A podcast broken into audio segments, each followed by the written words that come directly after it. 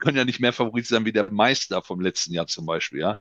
So, der ist ja erstmal Meister, ne, so, äh, und, und geht ja auch erstmal als Meister in Rennen. Ne? Und dann gibt es auch noch einen Vizemeister. Ne? Wir waren ja noch nicht mal in der Nähe davon. Ne? Also da wäre vor uns noch Barcelona und da wären noch ganz andere Teams vor uns. Ähm, aber ja, wenn das die Allgemeinheit so sieht, ich glaube schon, dass uns das bewusst ist. Letztendlich musst du jedes Spiel gewinnen.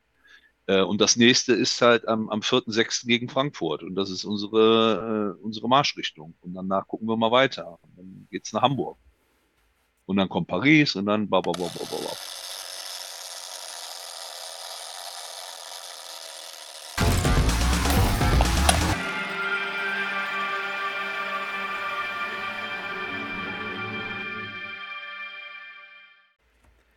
Hallo und herzlich willkommen zur neuesten Ausgabe Football, die Webshow presented by Bartol Versicherungskontor KG. Dankeschön an Team Bartol, dass ihr uns unterstützt, dass ihr mich unterstützt. Und heute habe ich mir wieder sensationelle Gäste eingeladen. Ihr wisst natürlich, wer da ist, weil man das ja schon in den Grafiken vorher sehen könnte. Ähm, ich hoffe, wir werden, wir werden heute über 1000 Zuschauer, weil das ist hier die Creme de la Creme, äh, die ich heute geladen habe. Und deswegen blende ich es mal ein. Ich sage Hallo und herzlich willkommen, Yannick Kiel, hallo Michi Holub und hallo Eroes Sewal. Hallo. Ihr dürft ruhig Hallo sagen, alles gut. Ja, hallo. und hallo. Ähm, ja, wir fangen nochmal ganz basically an. Für doch, es gibt vielleicht doch ein paar Leute, die euch nicht kennen. Deswegen ganz kurz und knackig. Äh, Yannick, stell dich mal ganz kurz vor und erzähl mal, wie du O-Liner geworden bist. Äh, Yannick, die 77 von Frankfurt, äh, Left Tackle. Äh, wie ich zum Football gekommen bin. Ich wurde damals in der Grundschule, an, äh, in der weiterführenden äh, Schule angesprochen, ob ich nicht mal zum Footballtraining kommen möchte, wurde dann auf O-Line eingesetzt und seitdem bin ich der O-Line verfallen. Gut, ähm, Erol, stell dich auch mal ganz kurz vor und erzähl, wie du zum O-Line-Coach geworden bist. Genau, also Errol Seewal, ich bin äh, Coach bei Rheinfire aktuell und ähm, coache seit 1999 und habe vorher zehn Jahre selber gespielt und ich bin zum Coachen gekommen, weil ich mich mit 27 eine Lungenembolie hatte und durfte danach nicht weiterspielen. Und dann habe ich mich entschieden, direkt im Anschluss Coach zu werden. So, und zu guter Letzt, Michi, erzähl du auch mal, ähm, ja, wer du bist, wie du zum Stadionsprecher geworden bist und was du, äh, oder ob du mal, nee, anders, was du noch im Bereich Football machst. So. Also ich bin, bei mir ist es ähnlich wie beim Errol. Also ich habe auch zehn Jahre gespielt, das ist schon eine kleine Weile her, 85 bis 95. Ähm, Coach wollte ich dann ehrlich gesagt nie werden. Ich habe aber eine Kinderfootballschule ins Leben gerufen, die Waikidis, das war 99. Und Stadionsprecher bin ich ziemlich zeitgleich geworden, äh, aber eher zufällig. Da brauchte man einen für Nachwuchs und ich habe mir gedacht, ja, mach's es halt. Und daraus wurden dann 23, 24 Jahre mit meinem kongenialen Partner DJ Frozen Fritz. Hervorragend. Also wir haben heute die breite Palette. Wir haben zwei ehemalige O-Liner, jetzt ein O-Line-Coach, dann noch ein ähm, Spieler vor allen Dingen und ja, auch Michi, wie er gerade erklärt hat, ist noch neben dem Stadionsprecher auch noch ähm, als wie heißt das? Vic, Vic Diddy? Nee, Glitch Diddy? Waikidi. Die Waikidi. Also, In Anlehnung an Vikings, die Waikidis. Ja. Waikidis. Ich habe es mir extra aufgeschrieben, aber meinst ich kann das lesen? so ist also das. Ein bisschen bin ich noch in der, in der Szene drin und vor allem verfolge ich ein bisschen die, die Austrian Football League und die European League und Football und ähm, ja. Schauen ja, wir mal, was das für ein interessanter Mischmasch wird heute. Da kommen auf jeden Fall noch viele Fragen nachher. Äh, mal gucken. Yannick, die Offseason war lang, kannst du wahrscheinlich bestätigen. Wie ist die Offseason für dich persönlich verlaufen? Äh, und du warst verletzt, bist du wieder zu 100% fit? Bist du ready für die Saison? Ähm, ja, meine Offseason ist ja schon ein bisschen länger. Hab mich ja in Woche 5 habe ich mir das Innenband und Kreuzband gerissen. Ähm, deswegen, Offseason war eigentlich nur das Knie wieder in Ordnung bringen, viel Physio, viel Gym, dann irgendwann, als ich dann wieder laufen konnte nach den beiden OPs, äh, wieder arbeiten, also ein ganz normales Leben zurück. Äh, 100% bin ich noch nicht. Ähm, denke, ich bin so bei 80%. Ist auch recht langwidrig, diese ganze Kreuzbandverletzungsgeschichte. Aber ja, ich denke, so Woche 5, 6 sollte realistisch sein, dass ich dann irgendwann wieder angreife. Ja, das heißt, du verpasst gleich das erste Spiel gegen Ryan Fire, weil für Ryan Fire sollte man auch 120% fit sein, oder? 130 fast. äh, Aber ja, nee, das wird leider nichts. Das wird leider nichts. Aber im Rückspiel hoffe ich dann dabei zu sein. Oder bin mir ziemlich sicher, dass ich dabei bin. Sehr gut. Eroy, du hast ja auch die ganze Offseason über gearbeitet und keinen Urlaub gemacht. Ähm, warst du nur für Ryan Fire Spieler ansprechbar? Hast du nur für Ryan Fire Spieler gearbeitet oder hast du auch anders äh, die Offseason verbracht? Nein, ich habe ähm, als Coach Seewal äh, mit der O-Line Factory habe ich immer noch äh, die Türen offen für Leute aus der Region, die auch ähm, diese Offseason da waren. Wir waren zehn Leute, mit denen haben wir dann auch zweimal die Woche drei Monate lang gearbeitet. Da sind dann Frauen bei oder Männer, teilweise auch ab und zu mal ein Jugendlicher.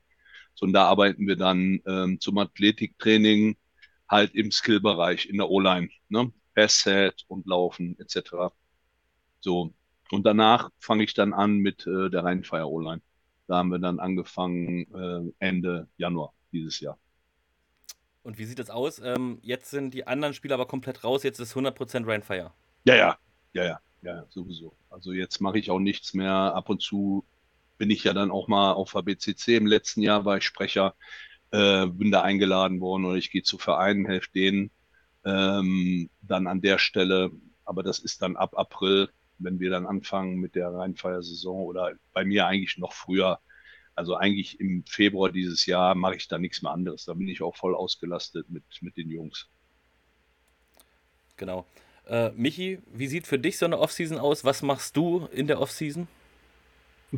Ich versuche nicht, wie soll ich sagen, meinem meinem Sohn gegenüber, der ja ELF-Team spielt, äh, nicht peinlich gegenüber zu wirken, indem ich mich immer irgendwo ranschleiche ans Spielfeld und zuschauen komme.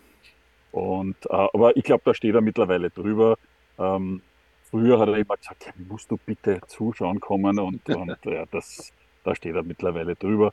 Ja, und jetzt schaue ich halt hin und wieder zur Ravelinstraße ins Footballzentrum und, und bin aber dann, bleibe aber meistens immer im Eck äh, hängen, wo die Offense Line trainiert und ähm, hin und wieder kann ich mal vorbeischauen und, und erfreue mich einfach über, über das, was ich zu sehen bekomme, aber kann jetzt keine, wie soll ich sagen, Analysen oder so tätigen oder, oder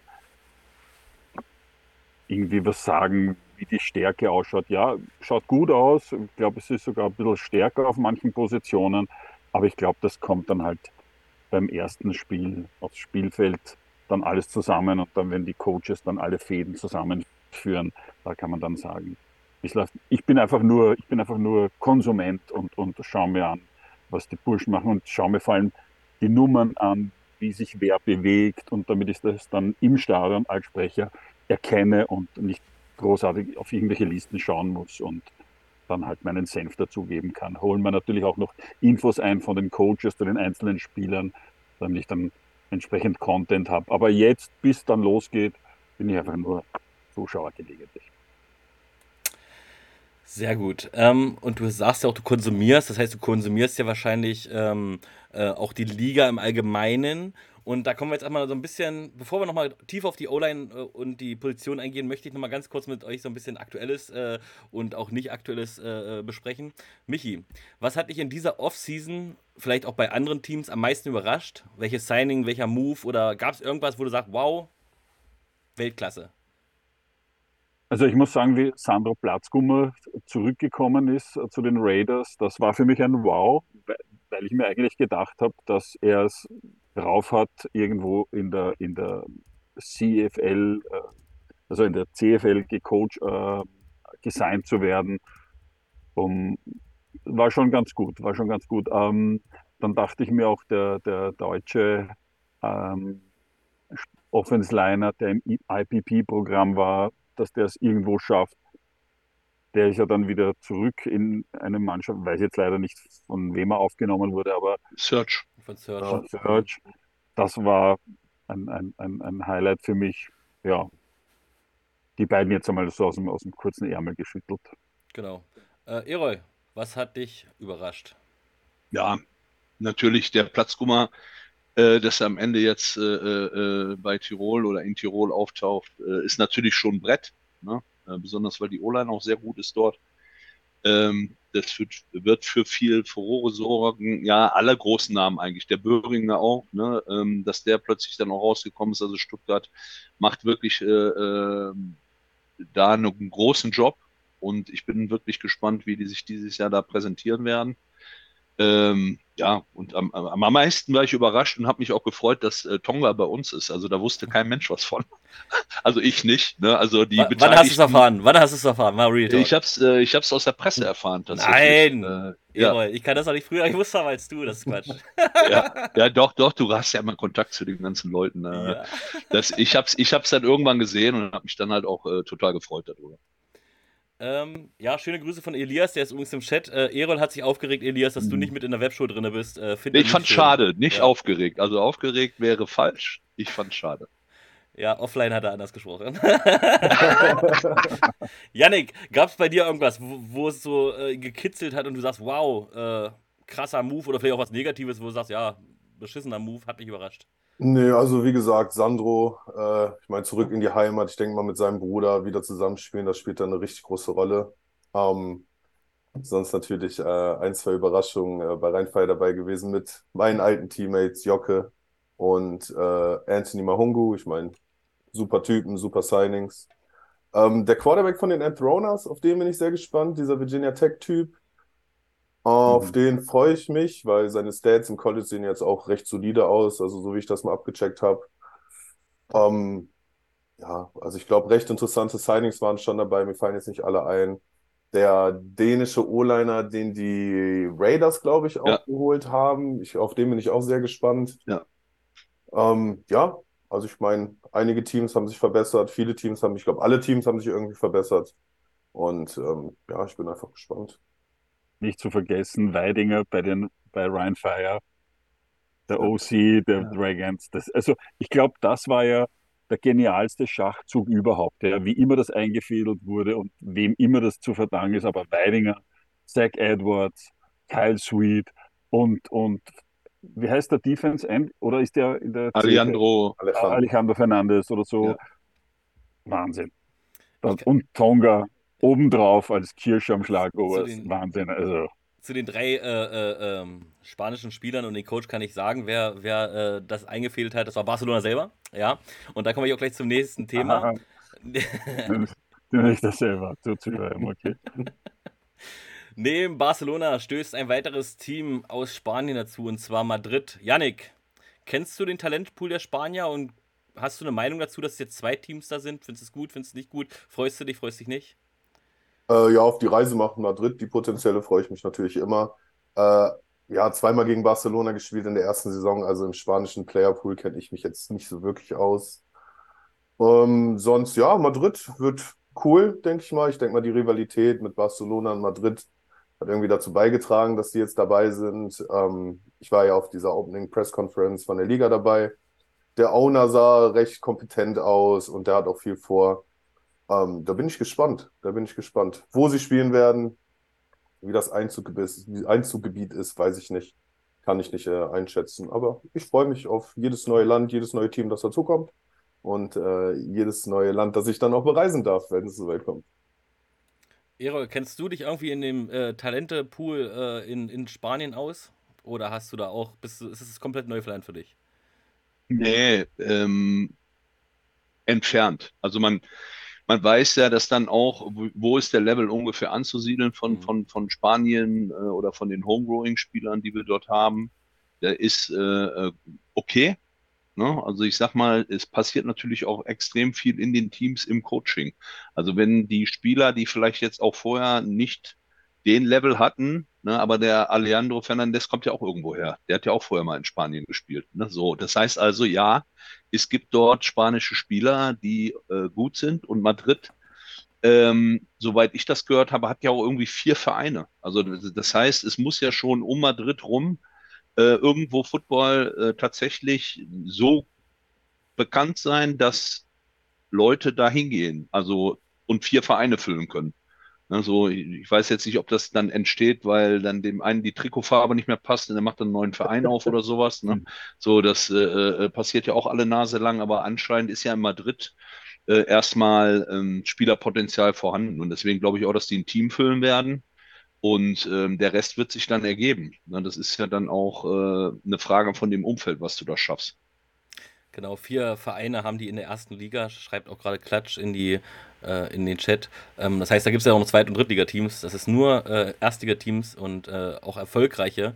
Ähm, von daher ist das vielleicht sogar der bessere Markt um bessere Spieler, weil nicht jeder ist von Madrid natürlich nach Barcelona äh, gewechselt, um. Nee, ich glaube, die können sich auch nicht so gut leiden. Also, ja, es liegt ja auch schon an äh, Katalonien und, und, und Spanien. Ja, ja. Da fängt es ja schon an, aber das sollte nicht heute unser Thema sein. äh, Salz in der Suppe, oder? In der ELF, ja. ja. Dass man da wieder so eine Rivalität hat wie Raiders, Vikings in Österreich, ebenso in Spanien. Also mein Wissensstand ist wesentlich länger her. Also dass wir im Rahmen verschiedener europäischer Bewerbe gespielt haben gegen Badalona Drags oder Le Hospitalet Pioneers, Valencia Firebats, wie sie alle heißen. Also damals haben die Spanier noch ziemlich eine auf die Mütze bekommen, aber das hat sich bestimmt jetzt alles wieder schön angeglichen und, und ich glaube, so wie Errol vorhin gesagt hat, man sicher tollen Talentepool. Vor allem um Madrid herum mit den vier Teams. Was mich gerade echt ärgert, jetzt wo du von früher sprichst, also aus eurer Zeit, äh, ist mir aufgefallen, ich habe eine Frage überlesen. Darf ich die noch nachträglich stellen? Die geht vor allen Dingen an Erol und auch an Michi. Ähm, vielleicht ist sie auch böse, die Frage, aber ich stelle sie trotzdem. Als ihr aktiv gespielt habt, gab es da schon Helme? Erzählt mal von Football von damals. Michi, fang mal an. Erol muss ich einmal Erol, Kannst du dich erinnern? Also, ich kann mich noch erinnern, meine Ausrüstung habe ich damals nicht in Österreich gekauft, das gab es damals einfach nicht, sondern bin nach München gefahren zum Glöckler und da gab es diese hässlichen Rawlings-Helme, die so eher länglich waren und der Helm war ausgekleidet mit, mit Hartplastikrollen und innen gab es dann halt noch so eine Art Fangnetz. Also da war von Air System, wie später dann die Bike-Helme und so, äh, war da noch keine Rede. Und ähm, ja, sonst die Shoulderpads waren halt massiv und wesentlich breiter.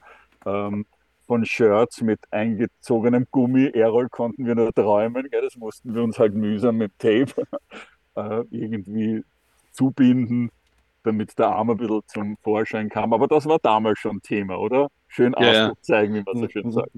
Ja, schon alleine, weil die, weil die ähm, dann auch da am Rumflattern waren. Ne? Und du hattest dann immer so mit einem Tape, so ein Bommel hier am Unterarm, ne? wenn der falsch gesessen hat, dann äh, hast du dir da selber einen blauen Fleck äh, reingedrückt. Nein, ich weiß auch noch so mal die Anfänge damals. Da war, gab es noch C also bei uns in Düsseldorf, dann diese Marke C gab es eine ganze Zeit lang, da, da hattest du dann einen Unterarmschoner und ich hatte einen Oberarmschoner und ich sah aus äh, wirklich wie so ein Michelin-Mann und äh, ja, ich habe dann tatsächlich schon den Bike gehabt mit den, mit den Luftkammern. Die waren aber auch häufig kaputt oder leer. So, und dann hat das dann halt nochmal ordentlich gescheppert. Also die, wenn man mit der Helmpumpe ja, zu tief ja.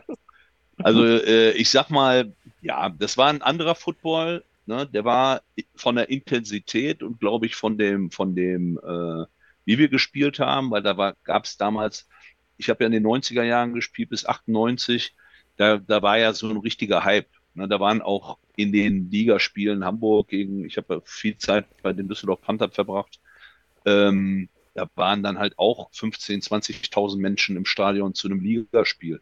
Ne? Oder äh, wir haben ähm, den, den Eurobowl als erstes Team gewonnen, 95. Da waren äh, 24.000 Leute in Stuttgart. Also da war noch ein ganz anderer, äh, da war auch Football-Hype da, der dann irgendwann wieder abgeflacht ist. Ne? Und äh, von der Qualität her glaube ich, war es gut. Äh, es war weniger Gereise, würde ich sagen. Also die, die Jungs aus Düsseldorf, die haben in Düsseldorf gespielt und die aus Köln in Köln. Das hätte sowieso teilweise gar nicht funktioniert, dass man die zusammenkriegt. Ähm, man hat sich mehr gehasst vielleicht. Heute sind die alle freundlicher zueinander. Errol, hast du 95 in Wien gespielt? Euro Bowl? Ja, ja, wir waren auch Wo ein knapp Spiel verloren haben. Scott ja. Theaters in der, in der Defense Line. Ja, ja. Ja, ja. Also da war ich 95 klar, war ich dabei äh, bei, in diesem viereckigen Stadion.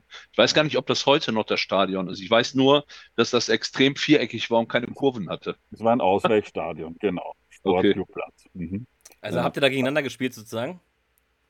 Möglich. Ja, ja, das könnte so sein. Also nicht unmittelbar gegeneinander, aber sowohl Errol als auch in der O-Line aber es war ein hart umkämpftes Spiel und war nicht Ja, ja. Roman, Roland Motzkus, der war da, glaube Ja, ich, ja, auch, Rom, äh, äh, der, der Andreas Motzkus. Andreas. Okay. Na, es war ein Back hart umkämpftes Spiel auf jeden Fall. So, Yannick, komm, Ja. wir gehen. Äh, die beiden haben so viel zu erzählen. Ja, wir sind alt, wir, wir kennen viele Geschichten. Ja. Ah. Noch, noch eine News, die jetzt auch schon ein bisschen älter ist, aber die haben wir noch in keiner Webshow besprochen. Die Barcelona Dragons haben einen Mehrheitsinvestor, einen neuen. Ähm, und Teilhaber dieses Investors ist Ex-Seattle Seahawks Star, ich muss es ablesen, Entschuldigung, und Super Bowl MVP Malcolm Smith. Was ist eure Meinung dazu, dass äh, ja, so eine große Nummer in der Liga jetzt schon mit einsteigt? Positiv, negativ? Hat irgendwer eine Meinung? Möchte irgendwer was dazu sagen? Äh, Michi, hau mal irgendwas raus. Ich finde es grundsätzlich positiv. Ähm, kann man gut vorstellen, dass das einen positiven Impact hat, sowohl für Barcelona als auch die spanische Liga. Und äh, man kann nur hoffen, dass es Nachahmer gibt. Ähm, wir haben selber einen Investor, der beruflich sehr, sehr viel in Amerika ist und der hat gesagt, es gilt dort in diesen Kreisen, in denen er verkehrt, beruflich als schick äh, zu sagen, ich, ich, ich ohne ein Team oder ich bin Investor eines Teams. Also das hat er, wie soll ich sagen, jahrelang vermissen lassen und war irgendwie immer nur so äh, am Rande dabei und, und die haben sich da unterhalten und jetzt ist er halt selbst ein Teil der Vikings und, und ist das auch sehr stolz und ich kann mir gut vorstellen, dass es da Nachahmer gibt. Ja. Dore schreibt, Dore schreibt, nächstes, nächste Saison kommt äh, Brady und kauft ein Team. Ähm, Jetzt hat er mal beantragt für die äh, Las Vegas Raiders, glaube ich, oder? Ja, er ist Ja. sogar durchgekommen. Er ist jetzt Mhm. Teilhaber. Oh, Also ich, ich finde, alles, was die Liga äh, äh, solider macht, finde ich grundsätzlich erstmal gut. Ne? Also so, wenn da jetzt jemand ist, der äh, da seine Möglichkeiten in Spanien sieht und in Barcelona und, und hat das Vertrauen und steckt da Geld rein, gerade jetzt mit dem Umzug in das neue Stadion, was ja jetzt ein bisschen näher tatsächlich an Barcelona dran ist. Das äh, der andere ist ja mitten auf der Heide irgendwo. ähm, da fährst du erst mal eine Stunde noch was hin. Ähm, finde ich es gut, dass die noch eine Chance, also mit ihrem, mit ihrer, mit ihrer Franchise bekommen, da einfach nachhaltig auch was zu organisieren. Also und äh, wahrscheinlich liegt es wie immer am Geld. Ne? Was kannst du an Werbung machen? Äh, was kannst du da tun? Und wenn da frisches Geld reinkommt, dann ist das mit Sicherheit erstmal gut für die Liga. Also dass Teams weiter bestehen können und äh, funktionieren können. Ja, ich würde mich da einfach mal anschließen. Also ich finde es auch gut. Ich meine, vor allem Super Bowl MVP Malcolm Smith. Also ich meine, da merkt man ja, dass diese Liga auch irgendwie in Amerika Fuß fasst und irgendwie ja, fast Anerkennung hat, wenn sich ein Super Bowl MVP dazu entscheidet, okay, ich möchte das Team jetzt mit ownen, möchte da mein Geld, mein, meine Zeit reinstecken, ähm, dass ihm das wichtig ist. Und ich meine, wir hatten jetzt auch Björn Werner, auch Ex-NFL-Spieler, Casimir Debali, der dabei war, Ex-NFL-Spieler, äh, Michael Sam letztes Jahr. Also man merkt, dass diese Liga äh, auch in Amerika irgendwie Wellen schlägt. Und das finde ich, das finde ich eigentlich ganz in Ordnung. Und ich kann, wie gesagt, ich kann mich da nur anschließen, dass es äh, irgendwelche Nachahmer gibt, die sich jetzt sagen, ja cool, jetzt möchte ich da auch mal ein Team ownen. Ja. Und dass die Liga so weiter irgendwie wächst. Ja, Jacob Johnson ist in Stuttgart mit drin. Ne? Genau. So, also ich, ich finde die Liga, also wenn du das schaffst, dass jemand sagt, ich stecke da mein privates Geld rein, ne? dann bist du auf jeden Fall schon mal so ein Stück weit gekommen, dass das attraktiv genug ist. Also auch wenn die Leute Geld haben, äh, hat keiner Bock, Geld zu verbrennen. Das ist so. Ähm, ja, ist eigentlich na- im dritten Jahr jetzt, kurz, wir sind kurz vor der dritten Saison, ist das eigentlich schon echt immens, was da geschaffen worden ist. Und ich habe mal gehört, äh, nach einer halben Stunde soll man ganz kurz äh, die Follower und Zuschauer erwähnen, dass sie doch mal einen Daumen hoch da lassen sollen. Jetzt verspreche ich mich auch noch. Lasst einen Daumen hoch da auf YouTube und auch gerne einen Kommentar. Es geht natürlich sofort weiter. Und für alle, die gerade bei Prime gucken, äh, bei Prime gucken, bei Twitch gucken, man kann via Prime auch kostenlos abonnieren. Das würde mir helfen, das würde uns helfen. Ich sage Dankeschön. Weiter geht's im Text. Entschuldigung für die Werbung. Ähm, Erol. Stimmt nicht. Doch. Was sagst du dazu? Äh, was sagst du zu den sechs neuen Teams, die 2023 erstmals spielen werden? Die sind ja schon gar nicht mehr neu. Ich meine, wir, die ganze Offseason reden wir über die Ravens, wir reden über die Helvetic Guards. So richtig neu sind sie nicht mehr. Aber was sagst du zu den neuen Teams? Ähm, einfach mal aus dem Bauch heraus. Ich finde grundsätzlich die ähm, Auswahl gut, weil es europäischer geworden ist. Also wir haben ja jetzt nur ein Team in Deutschland dazu bekommen und wir haben fünf Teams halt in Europa dazu bekommen. Das ist erstmal extrem positiv. Und ich finde, man sucht sich auch immer vernünftige Städte aus, wo dieses Thema wachsen kann. Also ob das jetzt mit Paris, das war eh lange überfällig äh, aus meiner Sicht, oder äh, als deutscher Standort im Süden, um das zu schließen, München, finde ich auch gut. Ähm, ja, dann hat man natürlich ein paar Exoten dabei, wo keiner was mit anfangen kann, ne, wie die Ungarn.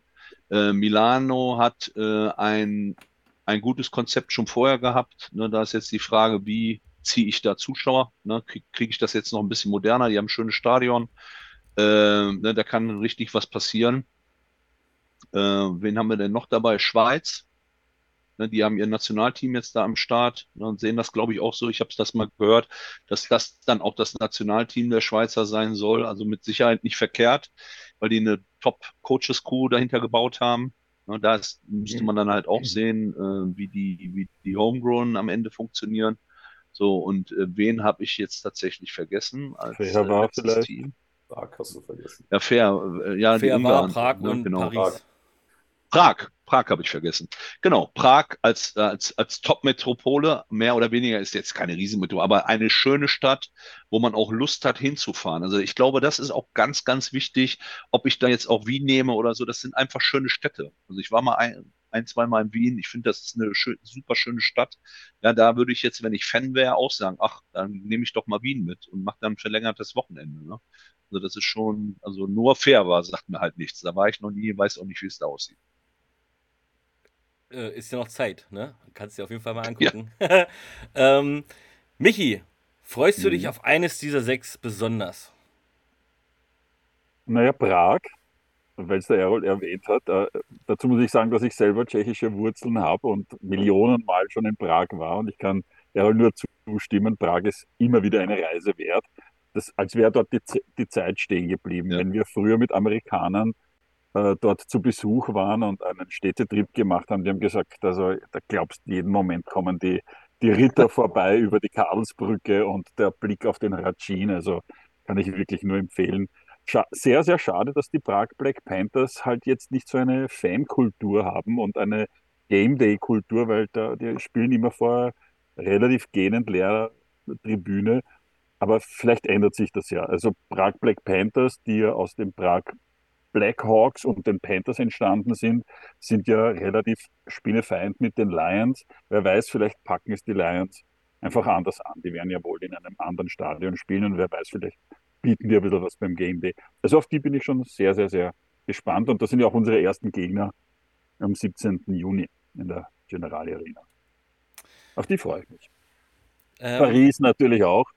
Ähm, ich, ich freue mich einfach auf alle Teams. Also der, der, das erste ähm, Game Day Weekend, das ganz rot in meinem Kalender angestrichen. Wir sind ja, wir haben ja eine Runde frei und, und ich glaube, ich werde mir alle Spiele aufzeichnen, alles schauen, natürlich auch Game Pass und alles, was es gibt. Und dann noch die Webshow, wie wir dann hier drüber fachsimpeln natürlich, ne?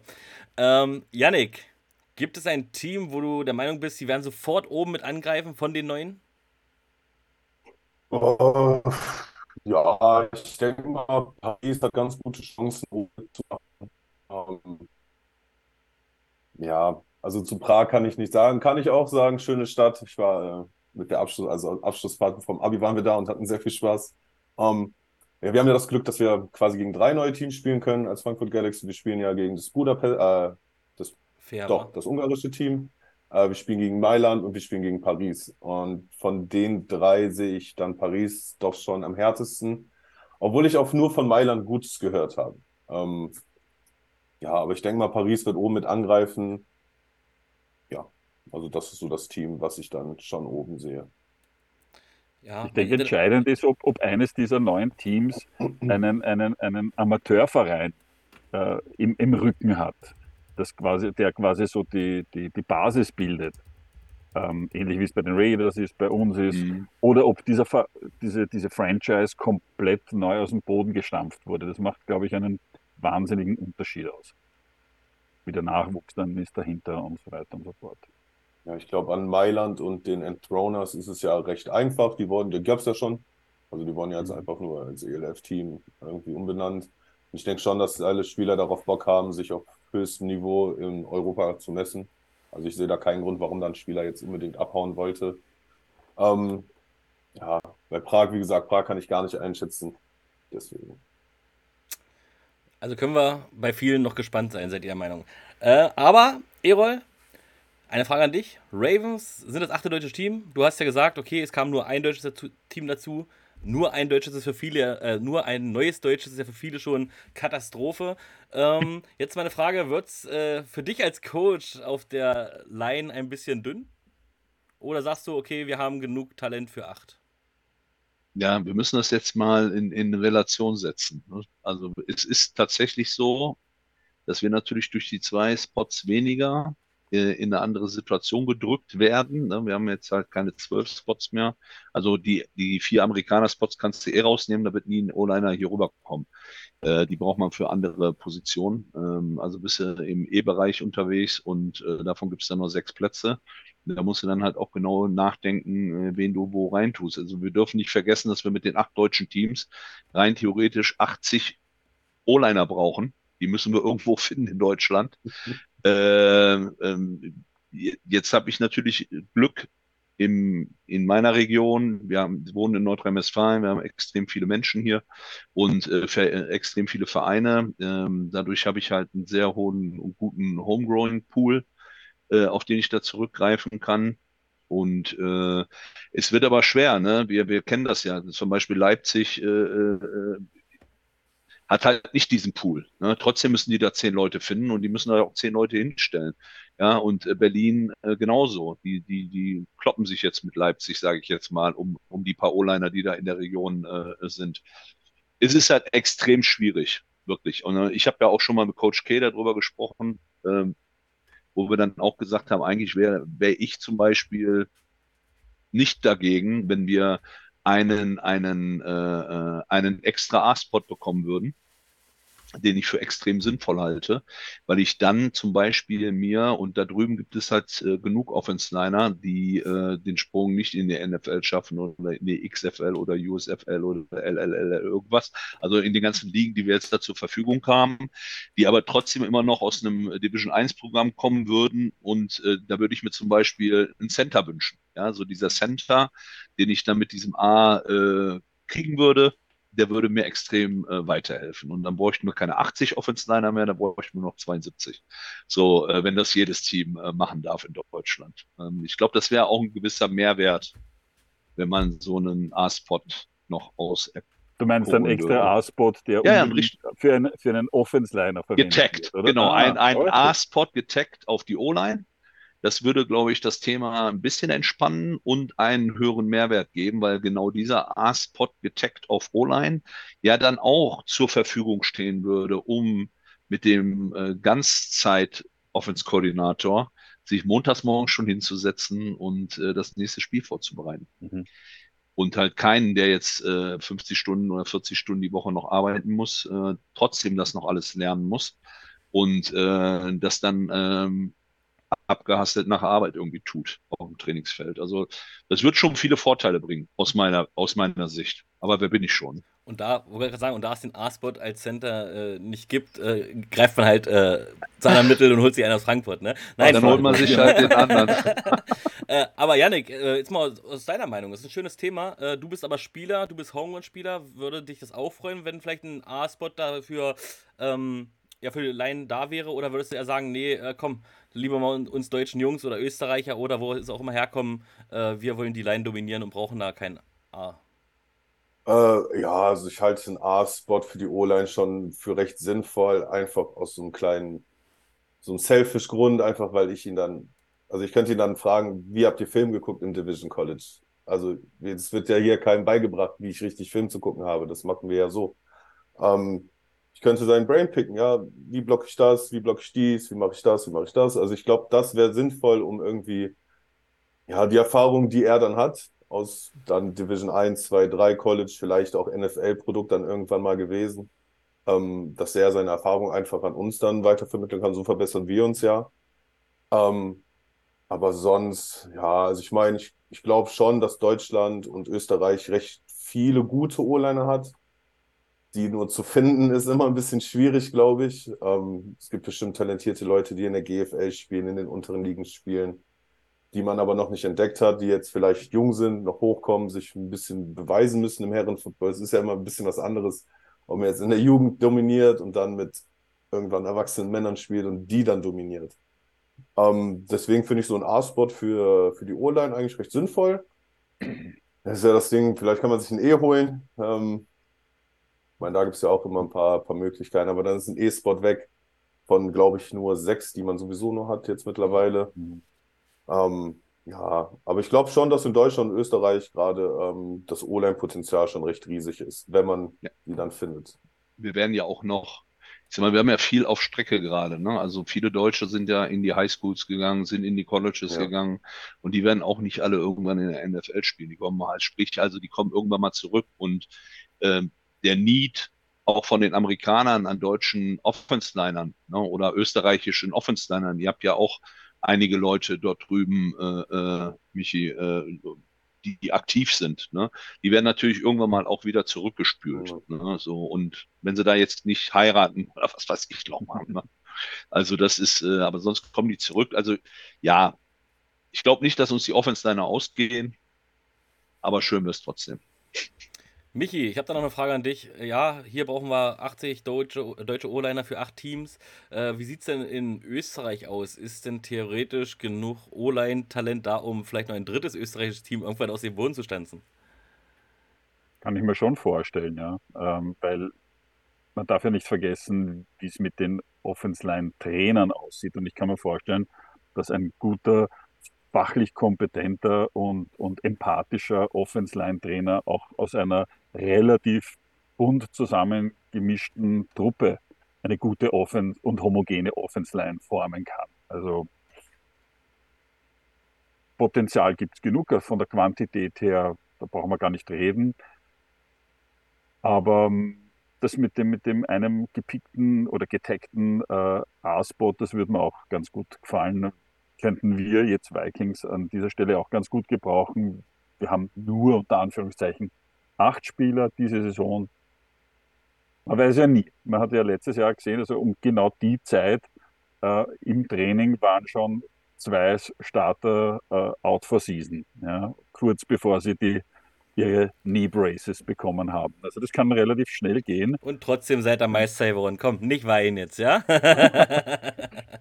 Aber bei euch war ja wirklich schlimm, gerade äh, vor der Saison. Da war ja nicht nur in der Line, da war ja über, ich glaube, ihr hattet zu Anfang mehr Verletzte als aktive Spieler.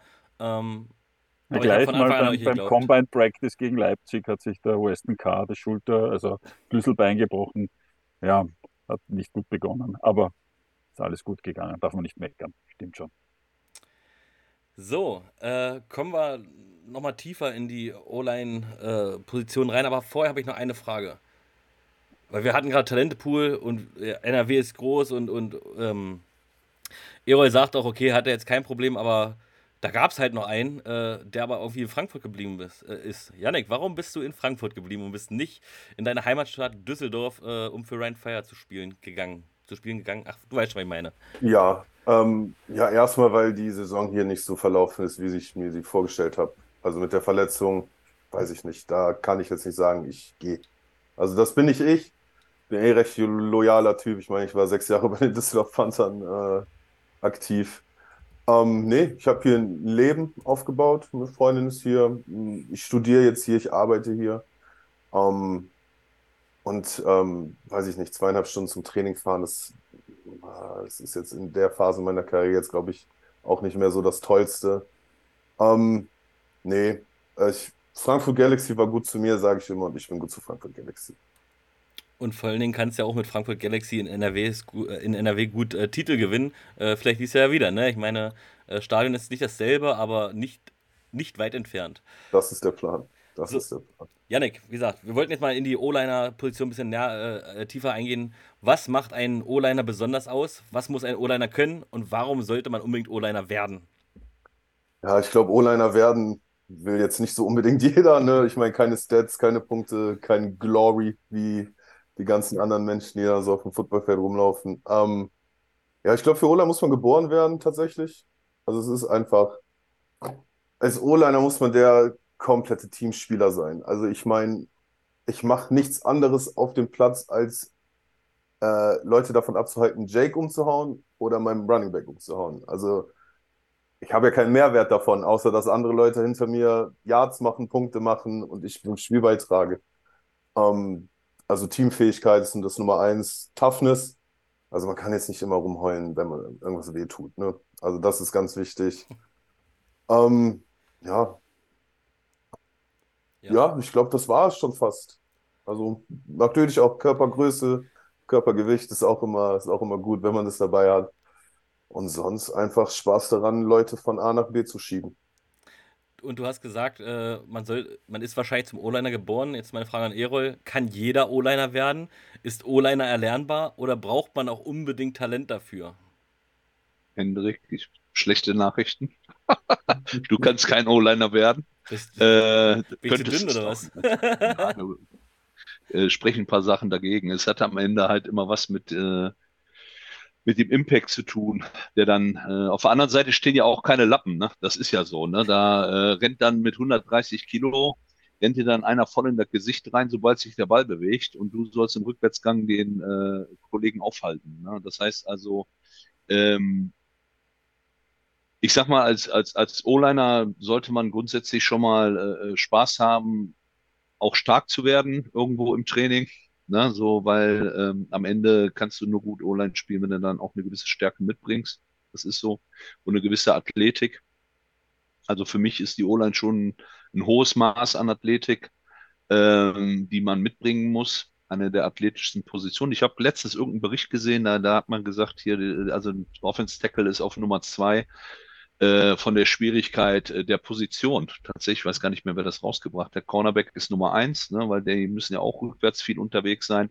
Aber alles, was ein O-Liner macht, ist halt atypisch. Ne? Ähm, der bewegt sich halt und es ist gelernt, es ist ein Skill, den, den musst du dir halt wirklich mit tausenden von Wiederholungen äh, äh, antrainieren. Und ähm, ja, was macht die Offense Liner so besonders? Es ist halt so, und, und da ist es auch wirklich egal. Ich habe ja das Glück gehabt, in meinem Leben schon viel zu sehen und auch rumzukommen und auch äh, NFL Offense Liner kennenzulernen und NFL Offense Liner im Training zu sehen, wie die sich vorbereiten. Und äh, am Ende ist es da trotzdem genauso, ob du jetzt hier jemanden aus der vierten Liga hast in Deutschland oder fünfte oder hast du einen NFL-Spieler, das ist so der gleiche Schlag Mensch. Ne, die sind gemütlich und die sind gerne beisammen. Das ist halt ne, so, so, so eine Truppe in der Truppe. Ne? Also äh, Offense-Liner sind speziell, ähm, oftmals ein bisschen introvertiert. Also ab und zu erwischt du auch voll Extrovertierte. Da habe ich jetzt auch so einen Kameraden am Start gerade bei mir in der Gruppe, der, der hält die, äh, der, der ist aber zuständig für die gute Laune. Ja, so, also das passt. Ne? Also so Offense-Liner sind eine spezielle Art von Typ. Und äh, genauso wie Defense-Liner. Also so Offense- und Defense-Liner, das ist normal eigentlich jede Positionsgruppe. Aber Offense-Liner unter sich sind gesellig und gemütlich. Ja, Michi, möchtest du jetzt einfach so äh, stumm zustimmen oder möchtest du noch was dazu sagen? Zum, zum Teil, also ich stimme natürlich den beiden zu und finde auch, also für einen Offense-Liner braucht es eine gewisse Grundaggressivität, aber im Grunde genommen musst du als Offense-Liner oder bist du gut beraten, wenn du als, als Liner und als Einheit einen kühlen Kopf bewahrst und einfach dich nicht stressen lässt. Ja. Wenn die Offense-Line kühl nach vormarschiert und besonnen, dann bringt das auch dem Quarterback und den Running Backs eine gewisse Sicherheit.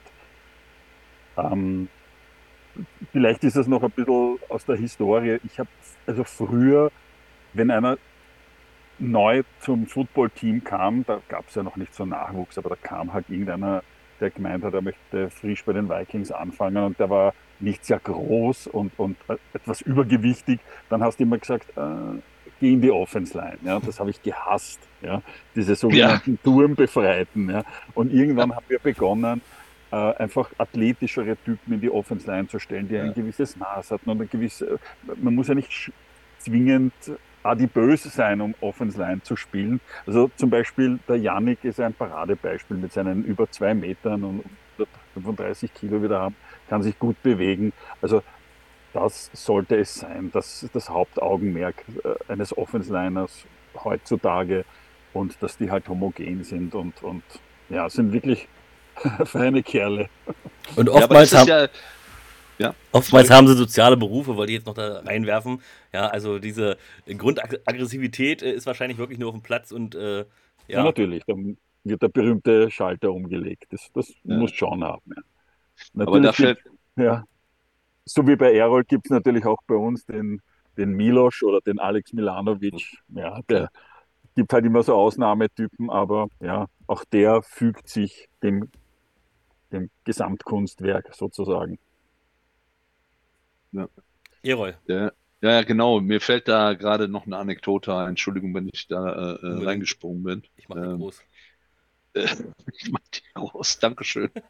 Äh, Nahaufnahme immer gern genommen. Nein, ähm, die, äh, aber das ist genau der Punkt, ne, was Michi gerade so sagt. Es ist halt, du bist in einem Team, ich war damals ja auch im Jugendteam gewesen und da kommen, das weiß ich noch, da kommen zwei Athleten, also junge, neue äh, Spieler auf das Feld und hatten eine gewisse Größe, Meter 90, Meter 95, sahen vernünftig aus und äh, dann kommt direkt der Defense Line Coach angerannt ne, und sagt dir, ja, das sind Defense Liner, ne? So. Und äh, die möchte ich gerne haben. Und dann nach drei Wochen kommt er an und sagt, ah, Errol, hier, der schafft das noch nicht mal in einer Technik, ne, wo er genau vorm Ball steht, irgendwie geradeaus rauszustarten in einer vernünftigen Geschwindigkeit. Äh, den kannst du in die Offense Line übernehmen. Und dann ist halt immer die Frage, äh, wir sind halt nicht der, der, der, das Auffangbecken für, für äh, Körperpückniker, ja, so die äh, irgendwie nicht geradeaus. weißt, weil es ist ja noch viel einfacher, wenn ich genau vorm Ball stehe und der sich bewegt, geradeaus mal rauszustarten.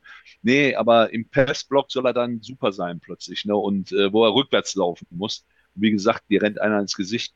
Das ist, äh, das passt nicht. Aber so, so ist es immer, ne? Die Athleten immer erstmal in die Defense und äh, damals äh, immer so, ja, okay, nee, nee, du gehst mal in die Offense rein. Ne? Und obwohl es so athletisch, das müssten eigentlich mit die größten Athleten sein, ne? so, äh, weil sie so viel tun müssen. Ja, und vor allen Dingen sollte man als Coach auch lieber erstmal seinen Quarterback beschützen, bevor man den gegnerischen Quarterback kaputt machen möchte, oder? Vermutung. Mein logischer Menschenverstand jetzt so. Ja. Je nachdem, wie du tickst. ja, wenn, wenn, wenn du jetzt damals immer Sandburgen zertreten hast auf dem Spielplatz, dann bist du eher Defense-Liner. Ne? So, ja. Das ist so. okay. Ah, ähm, haben wir, haben wir, haben wir. Michi, wie gut ist eure O-Line in Wien aufgestellt, deiner Meinung nach? Du hast es selbst gesagt, du bist andauernd da, guckst immer hinter der Bande, äh, konzentrierst dich auf die O-Line. Was ist deine Einschätzung? Wie gut seid ihr da aufgestellt? Naja, wie gesagt, wir sind äh, für meinen Geschmack äh, zu wenige. Ähm, es sind nur acht, äh, aber das Training läuft gut. Äh, noch haben wir keine Verletzten. Ich hoffe, das bleibt auch so. Alle tragen brav ihre Knieschienen. Wir sind ein sehr bunter Haufen. Äh, wir haben aber auch einen sehr, sehr guten äh, Offense-Line-Coach, der viele, viele Jahre gespielt hat, sicher über zehn Saisonen in den Knochen hat. Thomas Tippold, liebevoll Tipsy genannt, der bringt auch so eine Grundruhe mit und, und ist halt so ein wirklich äh, football-intelligenter äh, Mann, der es gut versteht, alle auf einen gewissen Level zu bringen, alle on, on the same page. Und ähm, es macht einfach Spaß, zuzuschauen, wie er da alle formt. Und ich glaube, es läuft. Es läuft und, und alle sind sich sicher, nicht nur die Offensliner, alle, alle Units, dass äh, niemand mehr in dieser, in dieser Liga die Vikings vielleicht unterschätzt. Also wir sind jetzt die Gejagten, wir nehmen diese Rolle gerne an und dementsprechend wird gearbeitet. Ja, kann Sehr. ich jetzt so die Schnelle nicht sagen. Erol, eure gehört definitiv auch zu den Besten der Liga, wenn man das von außen so betrachten darf. Äh, wie zufrieden bist du mit deiner Line? Seid ihr, ist die Line schon eine Einheit, wie du sagst? Die Jungs müssen wie Brüder sein. Und ja, wie gut seid ihr aufgestellt? Komm, hau mal raus. Ich glaube, wir sind gut aufgestellt. Also, äh, ja, das ist ja viel, viel. Äh, äh viel aus der Vorsaison reingeflossen. Ne? Wir hatten äh, in der letzten Saison halt äh, ein paar Themen ne? in manchen Situationen, wo wir dann gesagt haben, gut, wir müssen halt unsere innere Interior Line muss halt verstärkt werden an der Stelle. Und ähm, das haben wir dann halt auch ähm, praktisch gemacht. Ne? So, ähm, mein Wunschkandidat war natürlich von vornherein äh, äh, Christensen gewesen, den, den wir dann überzeugen konnten, äh, praktisch in unser Programm zu kommen, der natürlich ein ganz, ganz wichtiges Puzzlebaustein ist äh, in der Mitte. Äh, aber wir haben auch Yassir dazu bekommen, äh, Ratschi äh, aus Potsdam, ähm, der Guard und Tackle spielen kann, aber auch Tight spielen kann und Wing spielen kann. Der kann irgendwie viel. Ne? So, äh, den wir dazu geholt haben, ähm, genauso wie dann ähm, den Leander Wiegand aus Köln. Es sind ja ein paar Leute aus Köln auch zu uns gewandert. Ähm, also ich kann mich nicht beschweren. Wir, wir sind sehr gut aufgestellt. Wir sind zu elf. Ähm, davon ist der Bemi Imofi, äh, ist ähm, Practice Squad Spieler bei uns und wir haben zehn äh, Offense wovon wir gut unterwegs sind. Der große Vorteil, den ich habe, ist, dass wir halt schon ab Februar trainieren können. Ja, also da sind äh, fast alle da, bis natürlich auf die Imports, die sind nicht da. Aber ich habe da neun Leute im Training und äh, die kommen alle aus der Gegend und die sind dreimal die Woche beim Training wo wir dann halt äh, im Skillbereich arbeiten. 80 Prozent äh, meiner O-Line hat halt noch Athletiktrainer, da gehen sie dann den Rest der Woche hin. Und ich glaube, dass wir da schon fest auf die Straße kriegen werden. Sehr gut. Und ähm, du hast ja gesagt, äh, Yasi, Yasir Raji, der kann alles, ähm, hast du gerade gesagt, aber wir wollten, aus dem Chat kam es auch schon mehr, mehrfach, äh, der besteht ja nur aus Muskeln. Ähm, was ist das für ein Typ? Äh, der sieht nämlich ziemlich gefährlich aus. Ist der auch so, so ein ganz lieber Privat und nur auf dem Platz oder ist das eine richtige Maschine? Aggressive ja gut, die Maschine. Sind, die sind persönlich, sind die alle liebe Menschen. Sonst würden die nicht bei uns in der O-Line spielen. Also, also Achso, sonst wären sie äh, D-Liner, ich verstehe. Nein, ich, ich, ich achte schon immer extrem darauf, dass die, äh, dass das auch immer eine, eine, charakterliche Auswahl ist von Spielern, die wir in das Team holen. Das ist für mich ganz, ganz wichtig, dass die charakterlich zusammenpassen, dass die auch bereit sind, äh, alles zu geben, obwohl sie vielleicht ihre Rolle kennen ne, und äh, jeder auch gewillt ist zu arbeiten. Äh, Yassir ist ein, ein, ein Top, Top-Typ. Also ich, ich habe den tatsächlich, äh, ähm, Coach Weidinger wollte ihn unbedingt haben, weil er den noch aus Potsdam kennt und ähm, ich habe gesagt, gut, ne, du bist Chef, ne, Ober sticht unter, wenn du den haben willst. Natürlich, äh, wer bin ich, äh, das äh, dagegen zu sprechen? Ne? Äh, dann dann nehme ich, äh, nehm ich den. Aber das war für mich auch so ein bisschen so eine Wundertüte, äh, wo ich halt gar nicht viel äh, im Vorfeld äh, mit rekrutet habe oder so. Ähm, und der ist halt, äh, ich bin total positiv überrascht. Das, äh, der ist eher so unser Extrovertierter in der Gruppe äh, sorgt immer für eine jede Menge Spaß und ähm, ja, aggressiv sind die alle. Ne? Also du, äh, das ist auch so der Spielstil, den ich ähm, ja bevorzuge, dass wir halt sehr aggressiv und violent spielen. Sehr schön. Yannick, mal eine Frage zu dir. Ähm, ich habe erfahren durch ein Girls Day Praktikantin, dass deine eigene Nummer äh, Sven Fischer besitzt, deine Lieblingsnummer jedenfalls. Ähm, hast du schon mal versucht, die ihm abzuluxen? Vielleicht durch Schnick, Schnack, Schnuck oder Münzwurf oder irgendwas anderes? Habt da, hast du schon mal versucht, mit ihm darüber zu reden? Irgendwelche Angebote gemacht? Ach, am Anfang habe ich ihn einfach gefragt, ob ich die 74 nicht haben darf. er hat Nein gesagt, weil ich meine, Sven trägt die sein Leben lang.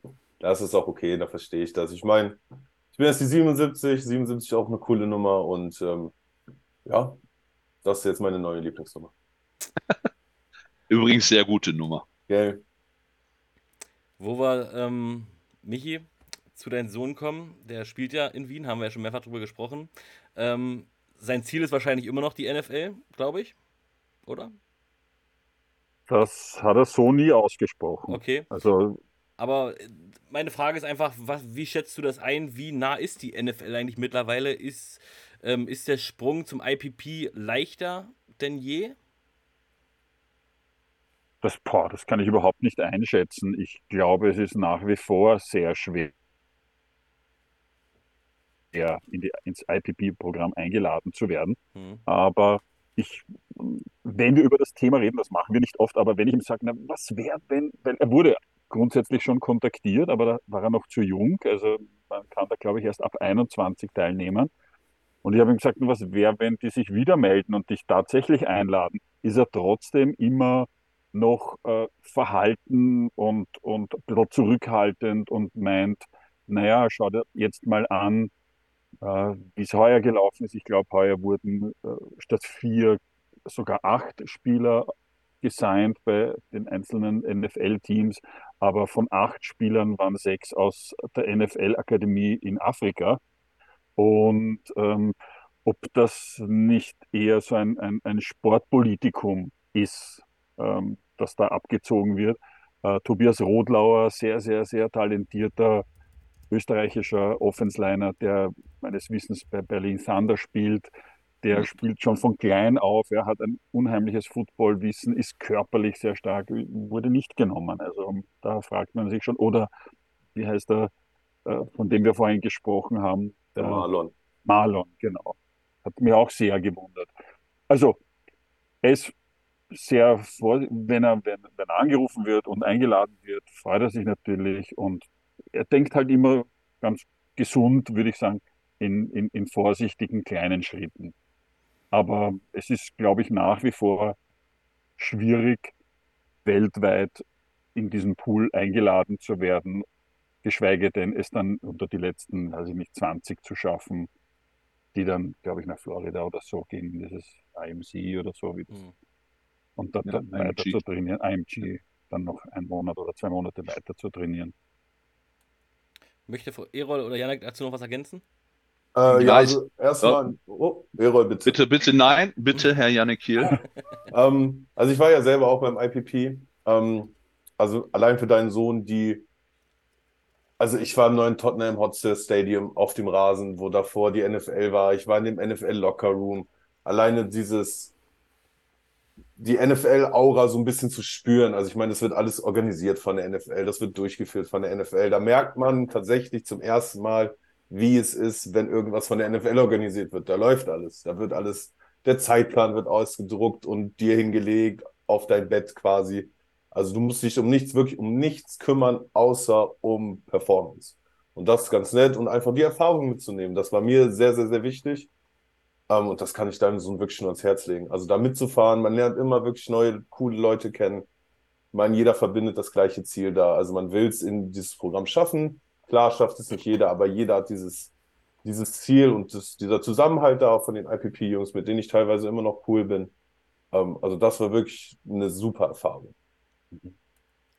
Erol, ja, das kann ich mir gut vorstellen. So wie früher erinnert dich die Nationalteam-Spiele, oder? Oder was man da an, an, an Erlebnisse hatte oder, oder das verbindet eigentlich bis heute ja. die, mit den einzelnen Spielern anderer Teams. Und da wird es halt in einer anderen Form ähnlich sein. Erol, du willst auch noch was sagen? Ja, man darf ja nicht vergessen, da wirklich in die letzte Runde rein, es sind aus der ganzen Welt die Talente da. Ja, und gefühlt, und das ist aber meine persönliche äh, Ansicht, also da habe ich nie mit jemandem jetzt da gesprochen, die auch vielleicht da involviert sind in diesem IPP-Thema.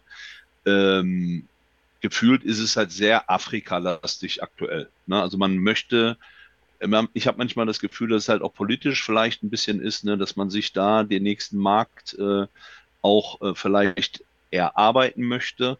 Ne?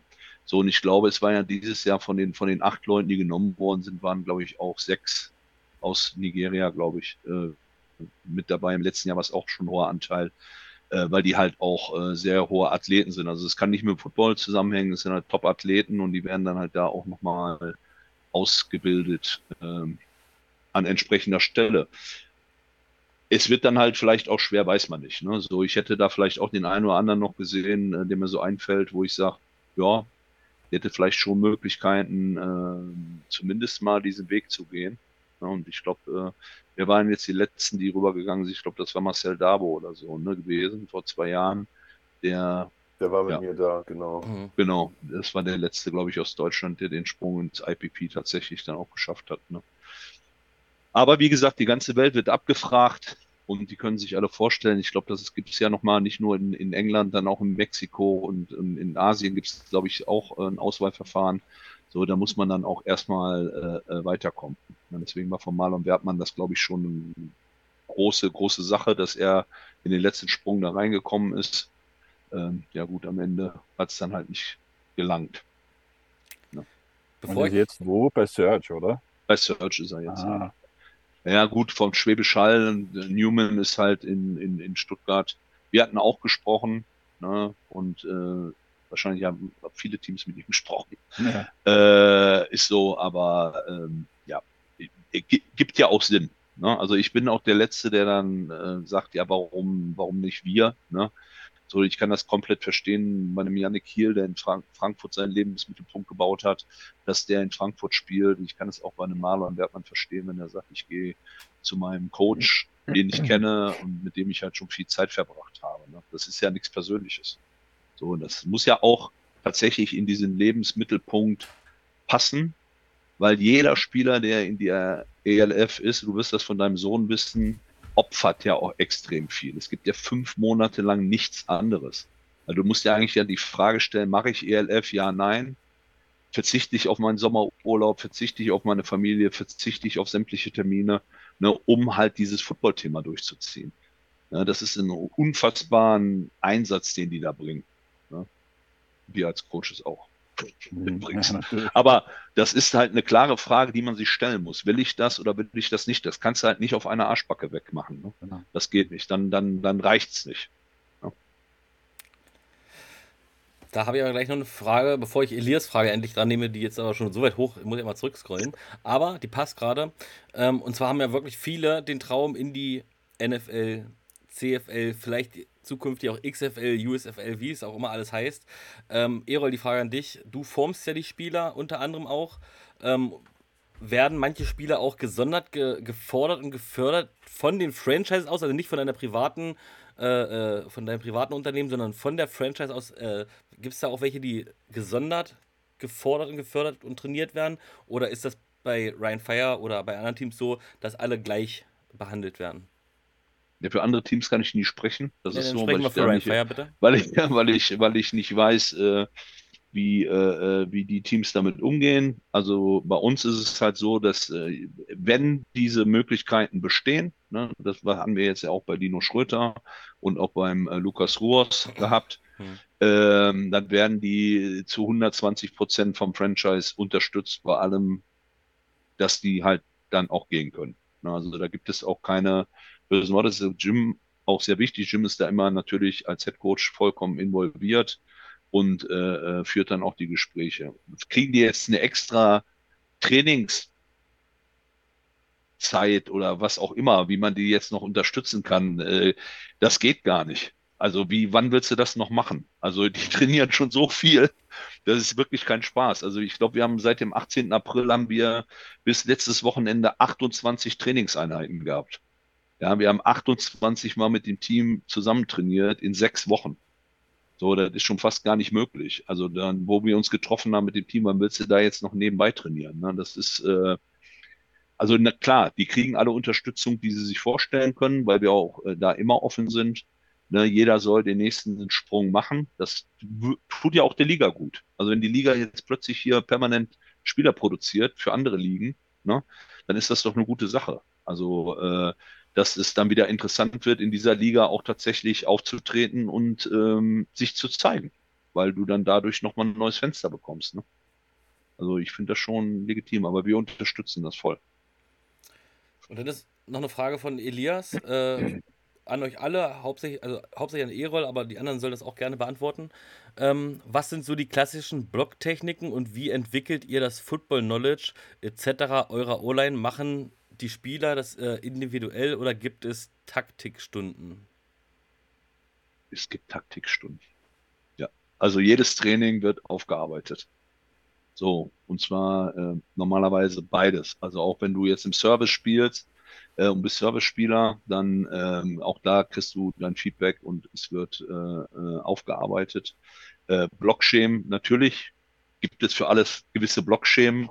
Ähm, ist für mich ähm, super interessant dieses Jahr, weil Coach Weidinger natürlich ein ganz neue, äh, ganz neue Blickwinkel da auch mit reinbringt. Für mich, ne, das ganze Thema, was wir da aktuell machen, ist halt sehr äh, NFL-lastig. Ähm, und auch von der Terminologie, das ist äh, echt richtig, richtig spannend, ähm, diese Sachen neu zu lernen und auch zu sehen. Und äh, ja, wir sind da im guten Austausch. Nee, nee, natürlich. Also die Spieler haben ihre Blockschemen, äh, die kriegen ihre Blocktechniken.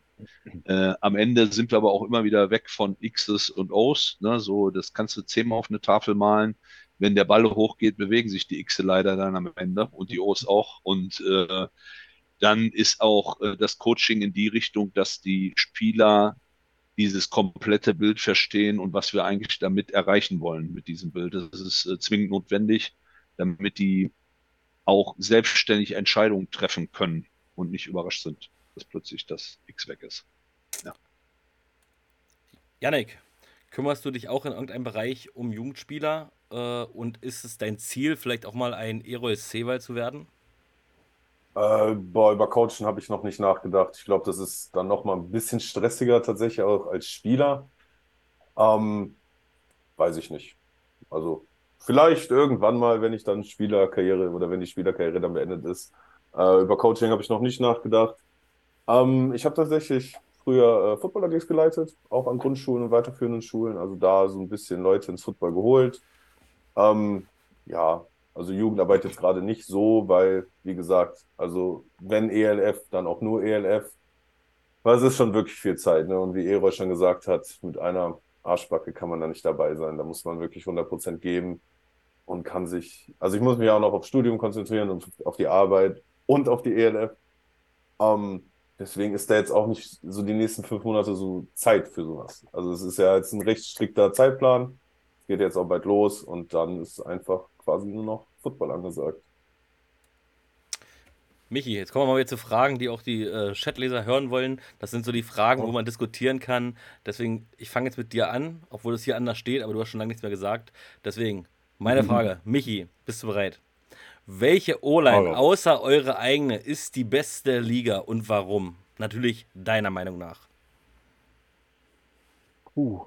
Also natürlich einmal die O-Line der Ryan Fire, allein schon von deren Signings und Namen, die man halt so kennt wir vorher schon einige gehört. Mit Sven Breidenbach habe ich bei der, beim Championship Game in Klagenfurt ein paar Worte wechseln können.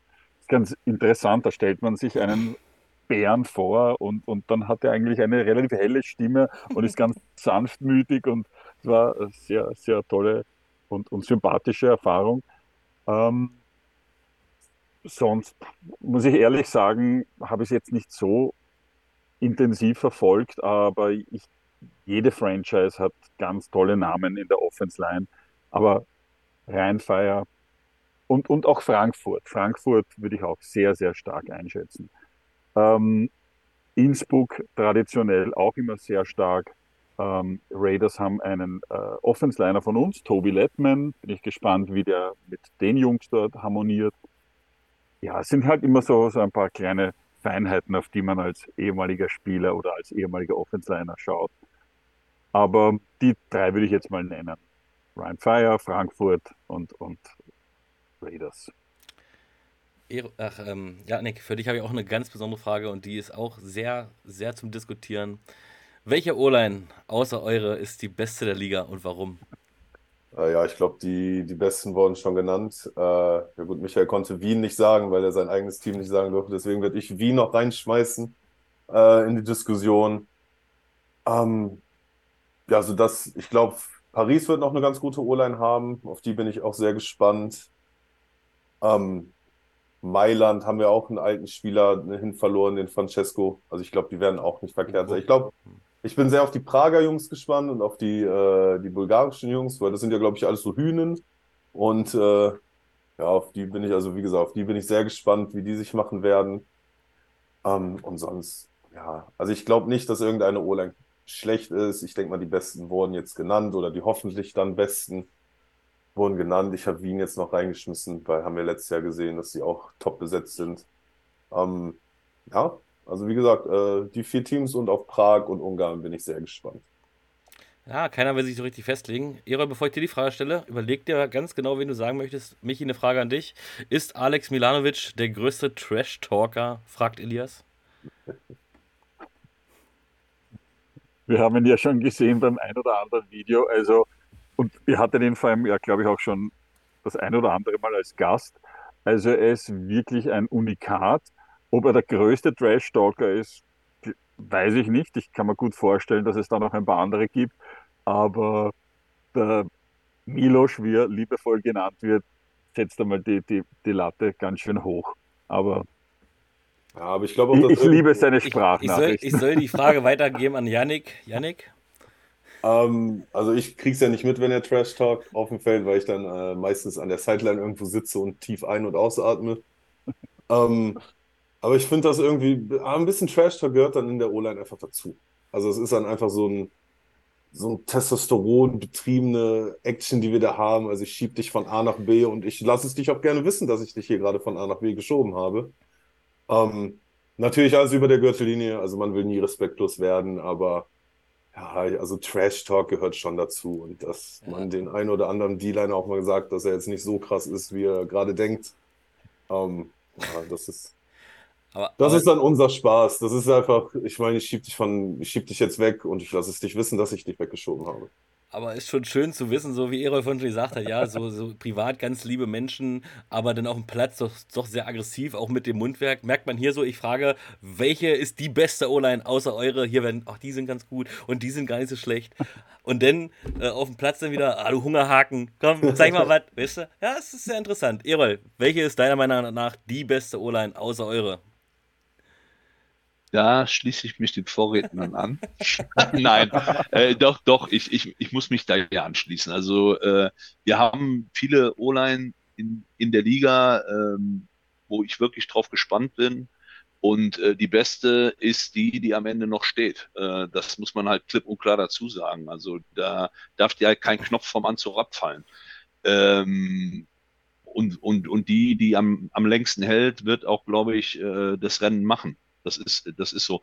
Aber ich mag die Frankfurter O-Line, äh, weil ich den, den Coach mag, den Fabian Höller.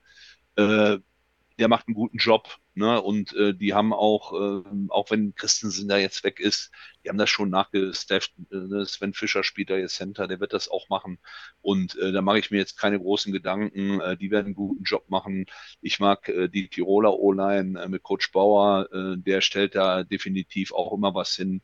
Die haben sich den Jungen von äh, EMU, ist es glaube ich, Eastern Michigan, genau geholt, der jetzt auch in der CFL war ist mit Sicherheit auch so ein Prototyp-Tackle, der da drin ist. Aber auch die Vikings mag ich äh, von ihrer O-Line. Also ich glaube, dass in dieser Liga, wenn du die Trenches gut besetzt hast, in Offense und Defense Line, ist das das A und O, um in dieser Liga wirklich weit zu kommen in, in so einer Saison. Dann, ne, wenn das hält und du diese, klar, ist immer so profan, ne, dass man alle sagen, es muss, äh, wird in den Trenches entschieden. Ja, aber es ist wirklich so. Ne? Also so, und äh, das Niveau in den Linien ist halt extrem hoch. Also wir haben halt zwölfmal tatsächlich Linien da stehen, die auch äh, ihren Job machen werden. Also die Defense Line, und das ist der große Unterschied. Also wenn ich jetzt Video gucke, auch im letzten Jahr, das war mein größtes Aha-Erlebnis, ist halt wirklich, äh, guckst du dir die GFL-Spiele von damals an, dass du dann auch so zwei Defense Liner in der Viererlinie, die, die, die starten direkt raus. Dann äh, ist einer, der ist gerade auf dem Weg rauszustarten und der vierte, der sabbert sich noch voll, ne, der hat die Hand noch auf dem Boden. So, und äh, in der ELF jetzt im zweiten Jahr schon, und das wird ja nicht weniger jetzt im dritten Jahr, äh, wenn der Ball sich da bewegt, dann ist live. Dann ist da Action, aber volle Granate. So, und da kannst jeder, jeder kleine Schritt oder jede, jede Handbewegung zu wenig, du, du ein Stückchen zu kurz machst, äh, entscheidet, ob der Block sitzt und ob der Block funktioniert oder ob der Block nicht funktioniert. Ne? Das, äh, aber wie gesagt, also Vikings, Tirol, äh, Frankfurt, äh, ich glaube, die Berliner, äh, die konnten auch ihren, ihren Kern äh, einigermaßen halten und haben ein paar Leute dazu bekommen.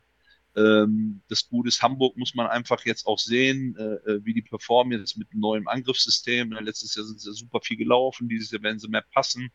Äh, die die O-Line, die fand ich, weil ich die auch viel geguckt habe, dann äh, im, im Scouting guckt man ja doch immer mal wieder dann auch die Offense an. Was machen die Jungs denn da so?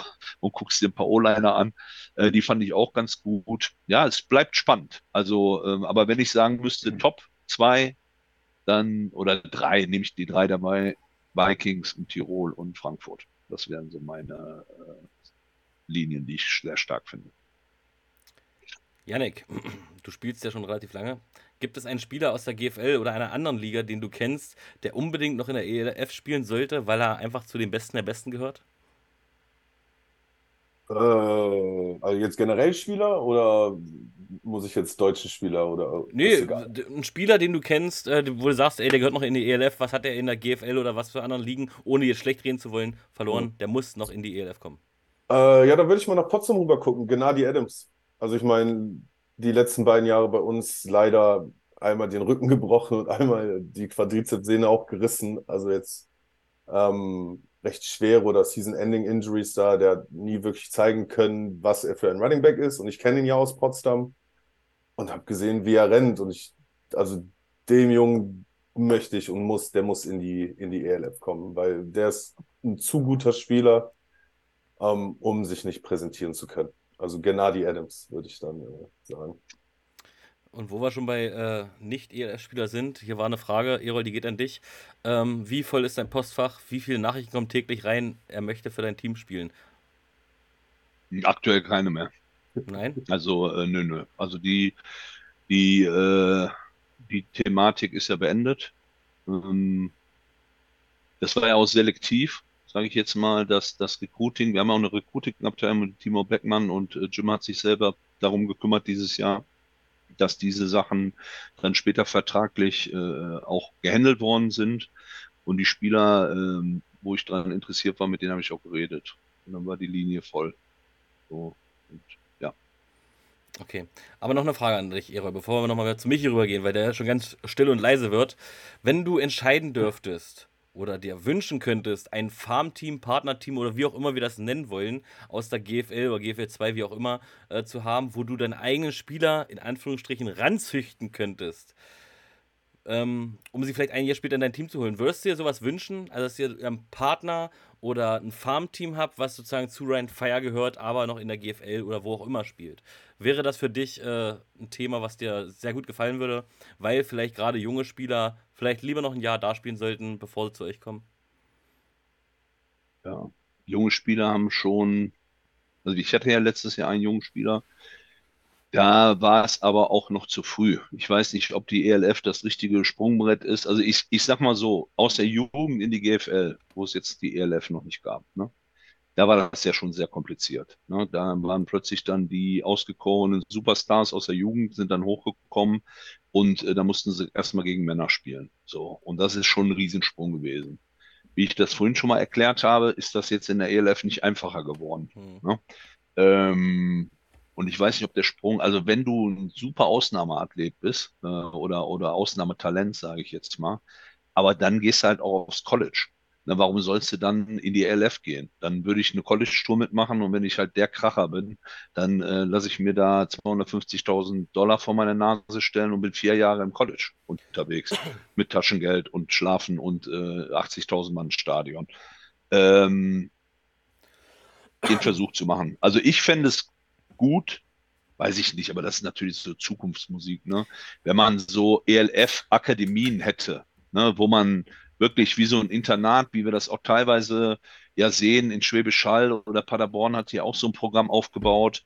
Ich kenne mich jetzt im österreichischen Markt nicht aus, wobei ich den äh, österreichischen Verband sehr, sehr gut finde, weil die super viele innovative Ideen auf kleinem Dienstweg haben, äh, wo wir uns jahrelang äh, wirklich ähm, die Karten gelegt haben. Ähm, aber dass es sowas gäbe, wie so eine Akademie, so wie die, NFL-Akademie in, in UK ist, die jetzt da auch ihre Spiele suchen, dass man sowas hätte und äh, bildet da die Leute äh, aus. Immer auch noch im Hinblick, dass die vielleicht trotzdem jetzt nicht nur unbedingt in die ELF gehen, sondern vielleicht sogar aufs College gehen. Aber das sowas könnte ich mir da vorstellen. Jetzt einen Verein zu sagen, zu sagen, das soll da passieren und da ist jetzt eine super duper Qualität, ne? ähm, weil wir da auch noch super duper Coaches haben. Das ist ja auch bei uns in Deutschland das Problem. Wir haben ja nicht überall super duper Coaches. Ja, wir haben eigentlich viel zu viele Vereine, für viel zu wenig Coaches. Das ist leider so. Ne? Also gute Coaches. Ne? Äh, und es soll auch nicht äh, despektierlich sein an der Stelle, sondern ähm, ich hatte letztens erst wieder eine Geschichte gehört, wo jemand zum Training gegangen ist und das war jetzt eine untere Liga in, in, in, in äh, Deutschland und da war dann der Coaches Point gewesen, richtige Männer in der O-Line und Defense-Liner, die blocken nicht hier mit den Händen, die knallen mal richtig schön mit Helm da rein. Ne? Also, ne, richtig, ne? Also nur wenn du richtig mit dem Helm da reinknallst, ne, dann bist du auch einer, ne? Und da denke ich mir immer, weißt du, wir reden nur noch über Concussions und über Probleme und äh, auch wenn jemand ganz doll eine Concussion hat, dann ist es wirklich nicht zu spaßen. Also der ist da wirklich wochenlang beschäftigt mit, äh, kann nicht trainieren, äh, ist wirklich äh, eingeschränkt an, an seinen Dings. Und wenn das der Coaches Point heute ist und der Typ frei rumläuft, ne, der sowas coacht, dann habe ich da ein massives Problem mit. Also ganz ehrlich, also die Qualität der Coaches an der Stelle, äh, die würde ich erstmal anheben, ne? um, um weiter Talent auszubilden. Deswegen meine Frage, wenn ihr jetzt zum Beispiel ein Farmteam hättet, ich nenne es immer Farmteam, das klingt aber echt blöd, deswegen sage ich mal ein Partnerteam ja. habt, ähm, seid ihr als Coaches allgemein, nicht du als Coach, sondern ihr als Coaches allgemein oder als Franchise auch dafür verantwortlich, ähm, die halt auch ein bisschen zu unterstützen. Und das wäre ja auch ein Vorteil. Ich weiß, ihr seid ausgelastet das ganze Jahr über, aber das ist ja so die Intention dahinter. Ihr könnt ja auch schon ein bisschen mithelfen, so wie ihr euch das vorstellt, um sie später zu euch zu holen. Ja, wenn man die Zeit dafür findet. Äh, wir machen ja schon viel. Also wir, wir, wir, wir sind ja als Coaches äh, von Rheinfeier versuchen wir ja wirklich äh, jedem zu unterstützen, wo es geht. Ne? Also es kommen ja auch Teams zu uns, die gucken sich das an.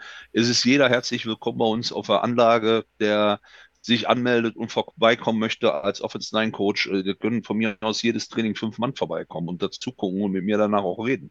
Das ist ja alles überhaupt gar kein Problem. Nur wann willst du jetzt noch ein zweites Team coachen? Also da, da bleibt also auch für die Spieler ist wenig Luft, aber für uns als Coach ist es halt auch wenig Luft in so einer äh, Dings. Ich muss ja auch noch tatsächlich arbeiten, damit hier Essen auf dem Tisch steht. Na, das so, Wahnsinn. das ist ja jetzt das nicht ist so, ja Wahnsinn. dass die ELF mich hier fürstlich entlohnen würde oder mein Franchise, dass ich sage, so, nach mir die Sintflut, Feuer frei. Ne, das äh, ist leider nicht so. Ne? Und äh, da werden wir auch, glaube ich, noch ganz lange brauchen, bis wir da mal alle hinkommen. Ne? So, äh, Michi, und jetzt komme ich nämlich genau zu dir. Welchen Vorteil ja. habt ihr gegenüber den deutschen Teams mit euren AFL-Team Vikings? Weil da ist es ja ähnlich. Da werden die jetzt geformt für potenziell ELF-Team. Oder sage ich da was Falsches?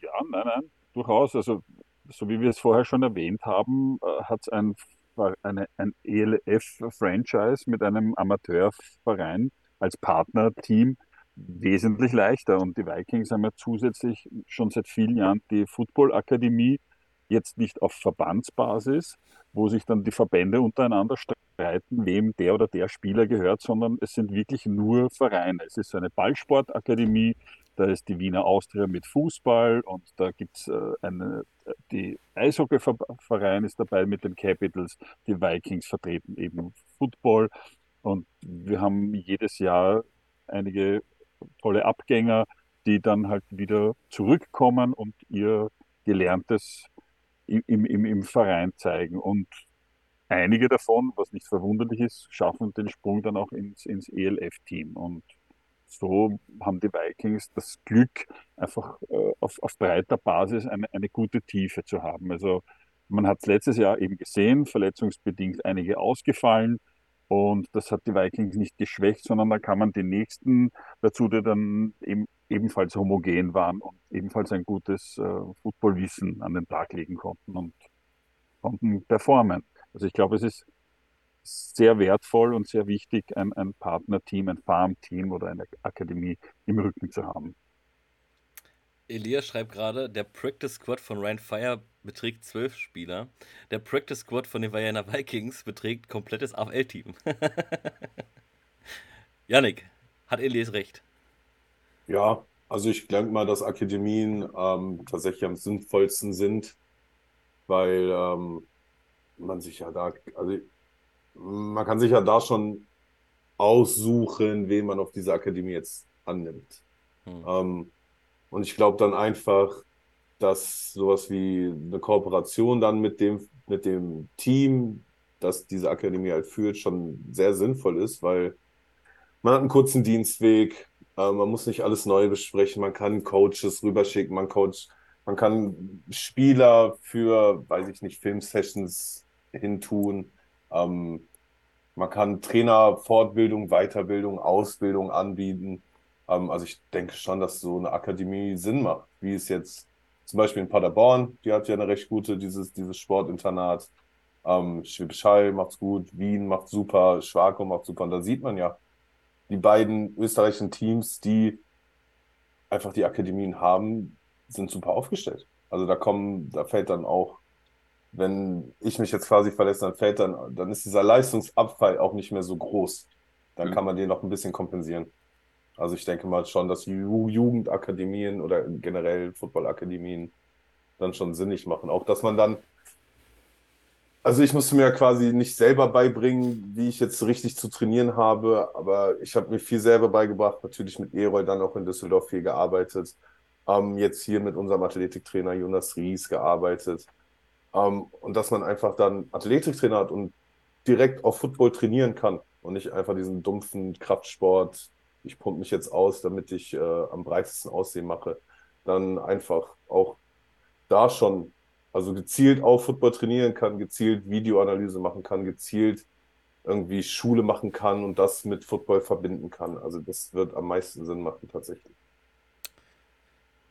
Michi, nochmal zu dir. Also jetzt haben wir ja alle gesehen äh, äh, oder gesagt, die Vikings und auch die Raiders und ähm, haben einen riesen Vorteil in dem Punkt, aber gibt es für dich persönlich oder vielleicht auch für das Team, was du so mitbekommst, irgendeinen Punkt, äh, wo, wo ihr eher den Nachteil gegenüber deutschen Teams seht?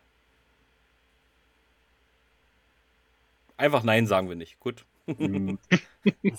Sehe ich aktuell keinen Nachteil. Okay. Ähm, nein. Okay, Yannick, ja. welche Teams beeindrucken dich im Allgemeinen am meisten? Jetzt mal über die O-Line hinweggeschaut, mal wieder zurück zur Liga im Gesamten. Wo sagst du, okay, äh, Gute Arbeit. Gute Arbeit. Äh, ja, Hamburg, super Arbeit, zweimal im Finale gewesen. Das kommt ja auch nicht von irgendwo. Ähm, Düsseldorf, super Arbeit. Ich meine, jetzt im zweiten Jahr und schon so ein Team spricht ja auch für Coaches Arbeit. Äh, Wien beeindruckt mich sehr tatsächlich. Ähm, ja, Schwako. Also, ja, ich würde jetzt hier jedes Team aufziehen, weil ich meine, Football ist Family. Und, du bist äh, O-Liner, ich weiß. Äh, wir, wir, sind ja nicht in der Linie. Äh, Erol, um, also. Wird anders. Ach, mich wolltest du sagen? Äh, ich wollte nur sagen, ein bisschen vielleicht anders betrachtet, äh, ist, äh, fügt sich Stuttgart so irgendwie hinein. Ja? Das ist, wie soll ich sagen, ein, ein, ein schlauer Schachzug gewesen. Ja? Jordan Newman hat ja viele Jahre in, in Wien gecoacht als Offense-Koordinator und, und Quarterback-Coach und ist sehr gut befreundet mit, mit unserem Head Coach Chris Kaleike. Und Chris hat eben gesagt, Jordan wäre wahnsinnig gerne mit Schwäbisch Hall in die, in die ELF gegangen, aber von der Liga her hat es geheißen, nein, Schwäbisch Hall ist zu wenig attraktiv als, als Franchise. Und na, jetzt ist er halt nach, hat er die Maschek-Seite genommen, ist nach Stuttgart und nimmt sich da halt einige Spieler mit. Eine gewisse Schleue kann man ihm nicht äh, absprechen und da darf man auch sehr, sehr, sehr gespannt sein. Also vom, vom, vom Watschenburm bis hin zum, zu einer der Top 5, also von der Beobachtung her, Top 5 Teams, muss man auch einmal nachmachen. Ja. Aber wird auch sehr, spannend sein, Stuttgart Search zu beobachten in der heurigen Saison. Definitiv. Aber Erol, jetzt zu dir. Fire ja. wird immer und immer und immer wieder, anders als letzte Saison, zu, als Favorit genannt. Seid ihr euch dessen bewusst? Wir haben ja in der, bevor die Sendung gestartet ist, schon ein bisschen gequatscht, aber das wissen die Leute ja draußen nicht. Seid ihr euch dessen bewusst und, und nehmt ihr euch diese Aufgabe auch an oder sagst du ja, nö, nö, nö, nö, nö, halt mal ja. Wer sagt hier, dass wir hier Favorit sind? Was sollst also du dazu jetzt sagen? Ich, ja? ich, denke, ich denke, ich denke, wenn man viele Dinge gut macht, die wir, glaube ich, als Franchise machen und auch aus dem letzten Jahr die Themen, also ich hole noch mal aus, weil ich gebe Michi komplett recht. Also so, wenn du so Programme hast wie Vikings oder äh, Tirol, im letzten Jahr, die praktisch auf ihre Struktur nochmal on top einen draufsetzen und das Ding von unten wegbefüllen, dann hast du ja schon mal die Struktur gehabt. Ja, also du weißt, da arbeiten wahrscheinlich die gleichen Menschen oder der, ich sag mal, der äh, Backoffice-Kader wurde erhöht. Ja, so, äh, da arbeiten dann jetzt nicht mehr, keine Ahnung, 10, sondern 20 Menschen, ja, oder 15 oder 10, keine Ahnung. Auf jeden Fall, du hast da schon was. Ne? Und Rheinfeier, wir sind ja letztes Jahr tatsächlich ein zusammengewürfeltes Team gewesen. Und ähm, ich war dann auch in dem Genuss, halt so eine, so eine äh, Startsaison mitzumachen. Wie der Yannick ja auch. Äh, Im ersten Jahr Frankfurt, da waren ja alle Teams neu. Äh, und da gibt es natürlich spezielle Herausforderungen. Und jetzt haben wir diese Herausforderungen, glaube ich, äh, erkannt und auch äh, geschlossen und beseitigt, so gut es geht. Ne? Es kommen, werden immer wieder neue Herausforderungen kommen. So, und äh, klar, du rekrutest, die Leute kommen in dein Programm. Gut, das gibt dir halt ein Kreuz auf dem Rücken. Ne? So, ja, muss man dann halt mit leben. Ne? Also ich meine, jetzt wie viel mehr Favorit, wir können ja nicht mehr Favorit sein wie der Meister vom letzten Jahr zum Beispiel, ja. So, der ist ja erstmal Meister, ne, so, äh, und, und geht ja auch erstmal als Meister in Rennen. Ne? Und dann gibt es auch noch einen Vizemeister. Ne? Wir waren ja noch nicht mal in der Nähe davon. Ne? Also da wäre vor uns noch Barcelona und da wären noch ganz andere Teams vor uns. Ähm, aber ja, wenn das die Allgemeinheit so sieht, ich glaube schon, dass uns das bewusst ist. Letztendlich musst du jedes Spiel gewinnen. Äh, und das nächste ist halt am, am 4.6. gegen Frankfurt. Und das ist unsere, äh, unsere Marschrichtung. Und danach gucken wir mal weiter. Und dann geht's nach Hamburg. Und dann kommt Paris und dann bababababab. Michi, du Ende. bist ja jetzt kein Coach, kein Spieler. Äh, du betrachtest es so wie ich von außen. Äh, bist du der, auch der Meinung, dass du jetzt, ja, natürlich sind die Vikings der Meister, und der Champion und die darf man niemals außer Acht lassen. Aber hast du das Gefühl, dass Ryan Fire vielleicht einfach nur vom optischen, wie sie spielen, werden wir ja sehen, äh, zum Favoriten hochgerutscht sind? Ähm, ich, ich, wollte noch ganz kurz einhaken zu einer Frage, die du Hack vorhin ein. gestellt hast, ob die Vikings einen Nachteil sehen oder nur Vorteile. Also es gab letztes Jahr natürlich dann schon einen massiven Einschnitt und zwar eben im Partnerverein, im Amateurverein. Das haben ganz krass die, die Raiders zu spüren bekommen, die äh, 0 und 10 waren. Ähm, wir hatten das Glück, äh, ins Finale zu kommen, aber wir haben es ganz, ganz stark gemerkt. Aber das hat halt insgesamt gesehen die, die AFL, die Austrian Football League, etwas angeglichen. Da war es nicht so wie in den zig Jahren davor, dass man gesagt hat, so, wer kommt diesmal ins Finale und machen es jetzt die Vikings oder die Raiders. Das war irgendwie schon so ausgemacht und irgendwie die, die Fans, so ist mir vorgekommen, waren dessen halt schon ein bisschen müde. Und letztes Jahr war die, die, die österreichische Meisterschaft so spannend wie nie zuvor. Wie es den Raiders geschmeckt hat, kann man nur erahnen. Die arbeiten an sich und haben jetzt schon äh, zwei, drei Siege in der Tasche und werden halt besser, haben einen guten äh, Coaching-Staff. Das wollte ich nur noch einmal sagen zu den, zu den Nachteilen.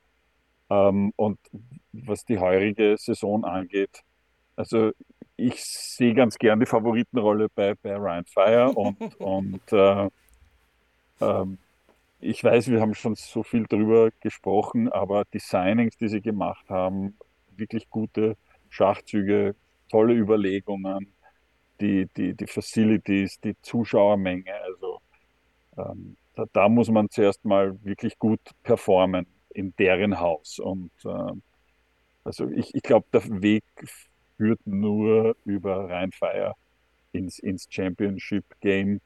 Aber ich, ich glaube auch, dass die Raiders, unsere Lieblingsfreunde, es allen zeigen wollen, wer das beste österreichische Team ist.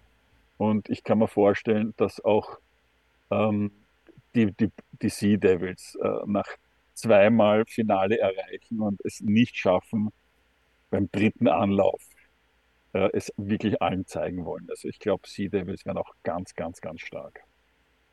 Aber lassen wir uns überraschen. Vielleicht zeigt ein ganz ja, anderes Team. Man kann, ja, man kann ja ruhig mal ein bisschen in Angriffsposition sagen und sagt, Ryan Fire Favorit, fertig. Aber, Yannick, gibt es deiner Meinung nach ein Team, weil du bist ja so mehr Experte, du spielst, kennst sie, blablablub, ich bin ja nur Zuschauer. Gibt es deiner Meinung nach ein Team, was niemand wirklich auf dem Schirm hat und wo du sagst, die sollte man besser im Auge behalten, die können diese Saison was zeigen? Äh, Frankfurt Galaxy. Nein, Spaß. ähm, nee, okay, Frankfurt ähm, Galaxy hat sich gerade in die Underdog-Rolle im Spiel gegen meinen Feier gemacht. Ich verstehe, ich verstehe die Taktik.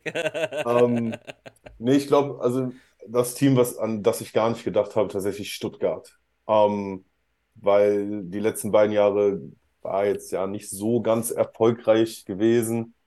Ähm, und jetzt mit Jordan Newman, ähm, einem gestandenen Coach, der auch meine, das ganze oder das halbe Schwäbisch Hall-Team mit drüber genommen haben. Also die werden ja jetzt auch nicht umsonst irgendwie GFL-Meister andauernd. Hm. Ähm, da wird schon Substanz hinterstecken. Auf die bin ich gespannt.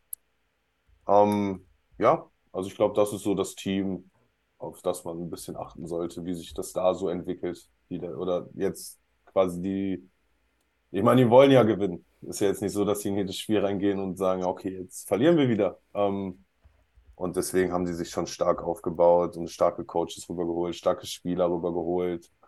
Um, ähm, ja, bin gespannt. Also Stuttgart sollte man schon ein, ein Auge drauf werfen, was da so passiert. Erol, Coach Kösling hat in einem Interview gesagt, dass in dieser Liga, also in der ELF, äh, gibt es momentan acht bis neun Teams, die realistisch eine Chance auf den Titel haben. Bist du derselben Meinung, also dass das stimmt? Und hast du in deiner langen Karriere, die du schon um Football äh, irgendwie rumwuselst, äh, das schon mal erlebt, dass gefühlt 50 Prozent der Liga die Chance auf den Titel haben?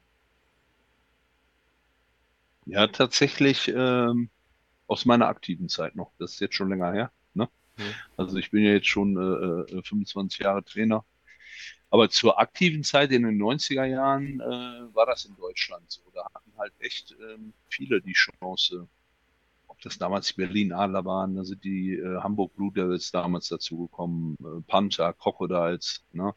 Äh, bevor da überhaupt die Ära von Braunschweig ähm, angefangen hat. Ne? Und da war der Süden auch damals immer schon schwächer, ja, 50 Prozent.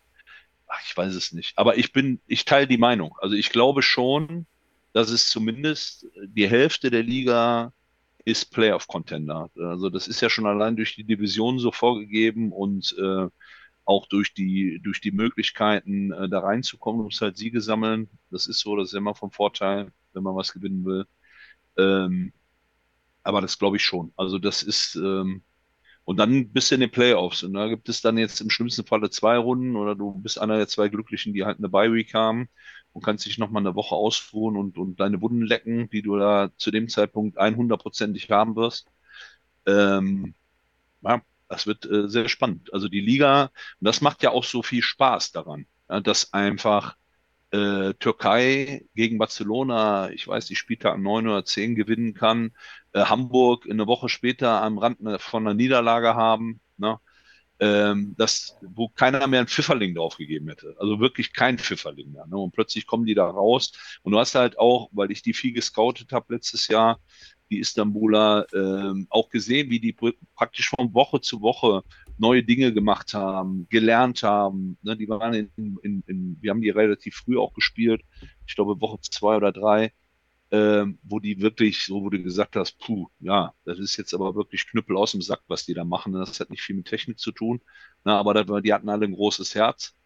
Ähm, und dann hast du die im Rückspiel gehabt und da hast du dann plötzlich schon gesehen, die fingen mit Stunts an und haben gemacht und getan. Also auch da war alleine von diesem Knüppel aus dem Sack Potenzial vom Anfang der Saison äh, zehn Wochen später schon technisch visiertere Spieler da.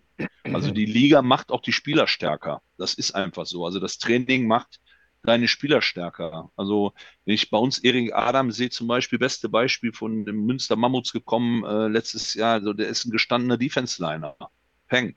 Ja, der spielt, macht einen riesen Job. Äh, Slayman, der Lineman hier, äh, äh, der junge Justus. 20 oder 21, Justus genau, äh, ist der Riesenentwicklung gemacht von, von, von, von letztes Jahr schon und dieses Jahr.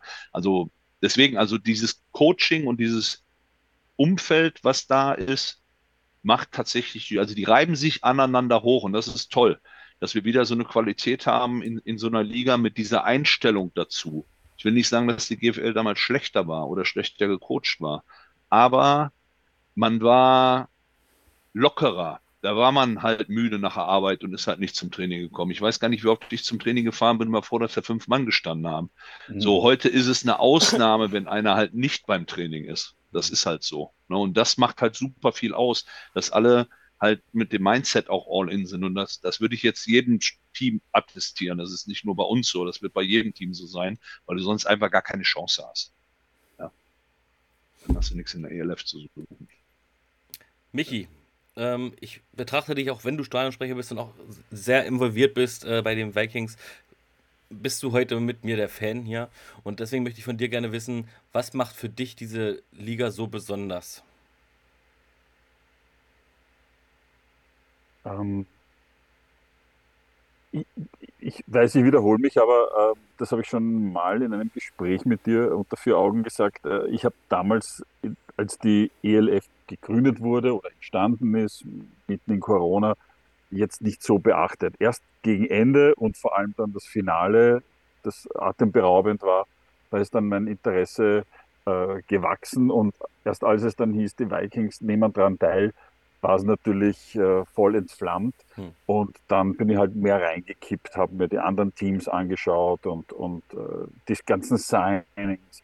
Aber mich fasziniert, weil ich habe ja in den ganzen letzten Jahren verschiedenste ähm, internationale Ligen und Konstrukte miterlebt, Big Six, Eurobowl, wie sie alle hießen, CEFL. Aber diese Liga hat jetzt tolle Strukturen, alle müssen sich an, an die Vorgaben halten und, und, ja, einfach professionelle Strukturen und das ist es, was es für mich persönlich ausmacht und attraktiv macht. Und ähm, ja, das jetzt, ist das Tolle an der Liga. Und jetzt bin ich mal eiskalt. Ich weiß, ihr sagt immer so, ha, alles schön und so. Und, ja. und unter vier Augen sagt er nachher, okay, zack, zack, zack. Aber jetzt, ich, ich habe da Aufgaben ja. für euch alle drei. Ja. Wenn ihr euch jetzt entscheiden müsstet, welche zwei Teams sind die heißesten Kandidaten aufs Finale? Und ich möchte nur zwei hören, außer euer eigenes. Yannick, hau mal raus. Ich weiß, ich weiß, du, äh. dir fallen fünf ein, aber hau mal zwei raus. Also ich darf mein eigenes nicht nennen, ne? Nein, Frankfurt ist raus. Dann würde ich doch mal Wien und Rheinfeier sagen. Eroy, machen wir weiter. Ich würde sagen Wien und Frankfurt Galaxy. Wie sagst du jetzt etwa Frankfurt Galaxy und Rheinfeier? Nein. Nein. Also mein feuchter Traum, ja, wäre ja Wien Rheinfeier, ja. Aber ähm, ich bin da jetzt noch einmal bei, bei, bei Hamburg.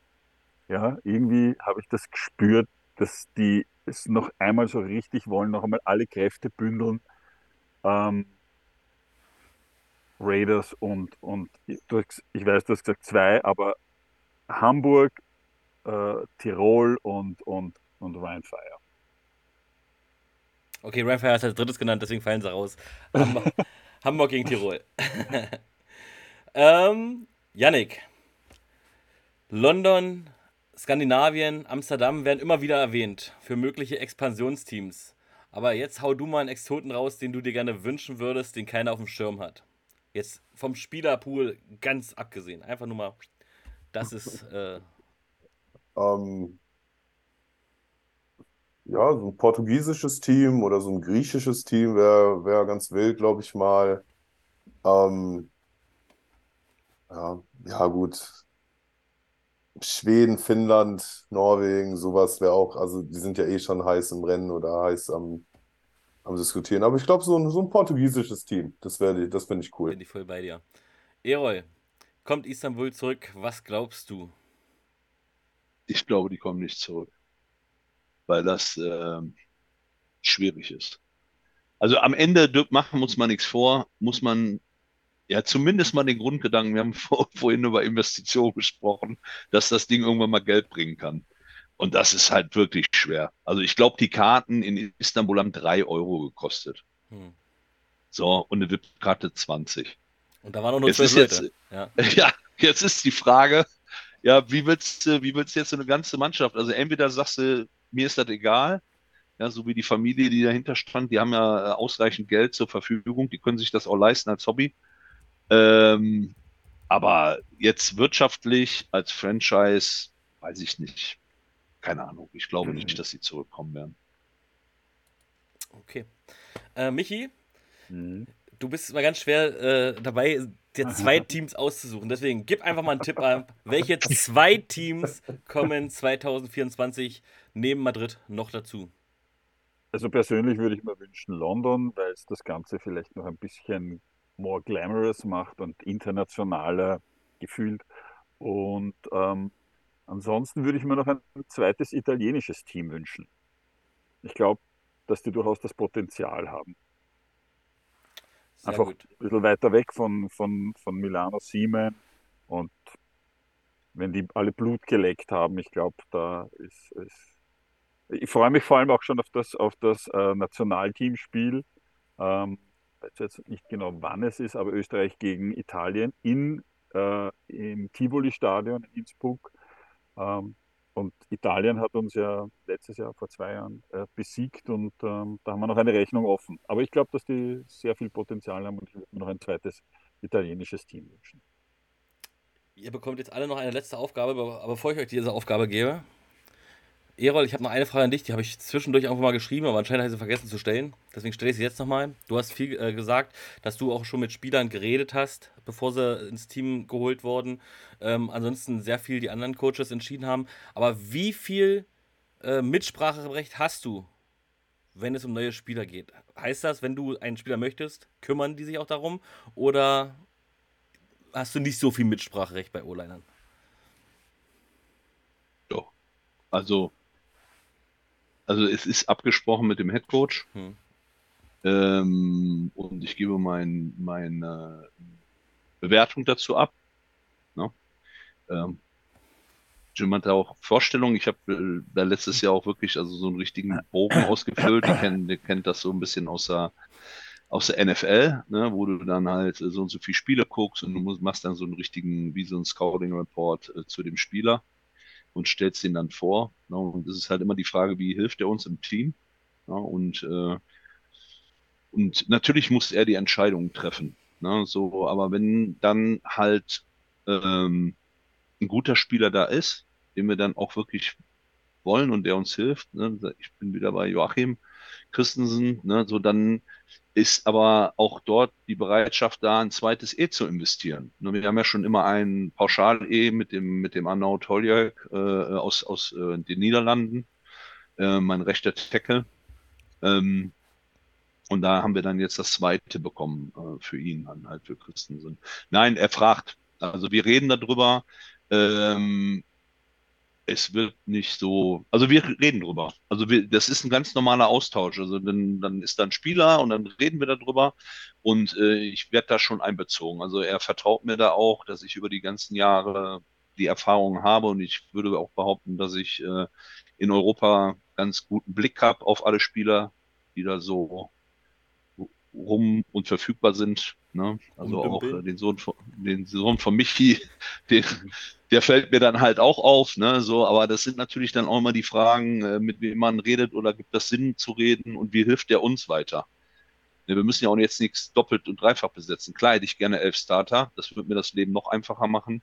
Aber dass du elf Starter bekommst, da wirst du wahrscheinlich nicht drauf hinauslaufen, weil, weil du das auch gar nicht zahlen kannst. Das, dafür ist der, ist der Salary Cap einfach viel zu klein. Ne? So. Ist so. Ja. Ähm, wir sind ja ein sehr bürokratisches Land, das heißt, diese Papiere existieren doch bestimmt noch, dieser, dieser Scouting-Report. Wo ist der weggeheftet und wo muss ich äh, äh anrufen, damit ich den kriege?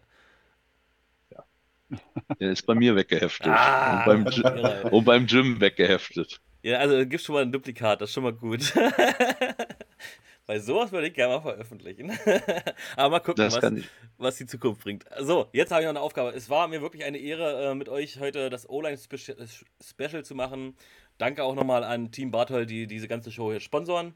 Aber jetzt habt ihr nochmal eine Aufgabe und jetzt, ich weiß, ihr seid keine D-Liner, ihr seid keine äh, äh, äh, äh ähm, Kampfansagen Männer, aber ich möchte von euch jetzt äh, nacheinander absch äh, abschließende Worte. Ihr könnt Dankeschön sagen, ihr könnt irgendwie grüßen, mir ganz egal. Und dann jeder nochmal eine Kampfansage, warum sein Team den Titel holt. Und Yannick, du bist Spieler, deswegen musst du jetzt einfach mal anfangen. Let's go.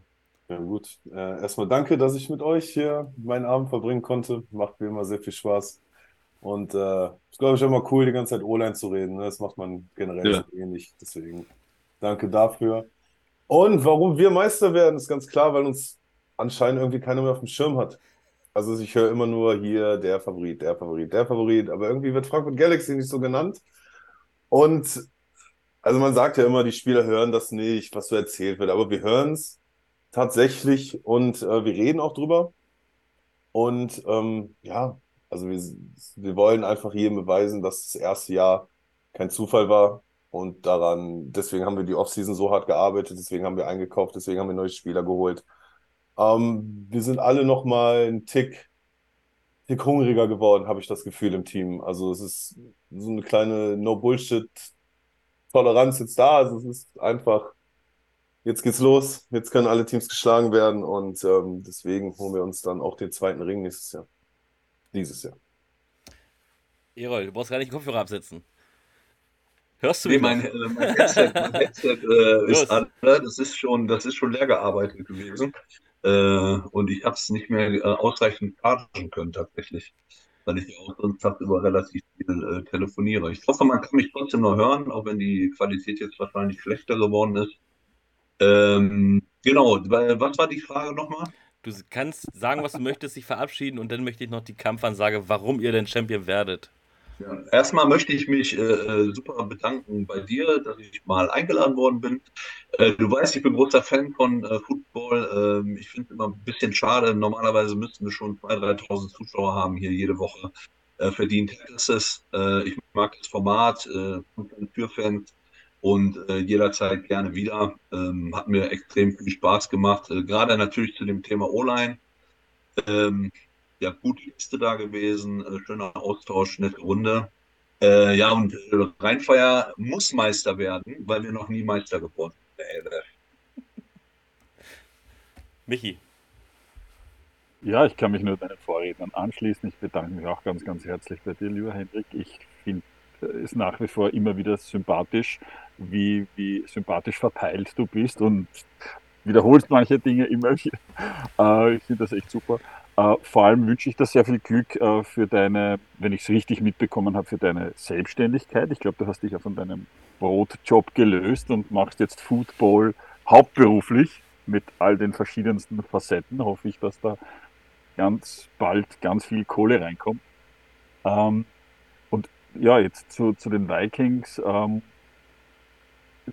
Wir sind die Verfolgten, die Rolle nehmen wir gerne an. Ähm, wir betrachten uns aber auch irgendwie, so wie Janik gesagt hat, ein bisschen unterm Radar fliegend. Ja, es reden sehr, sehr viele äh, von Rheinfeier gefühlt.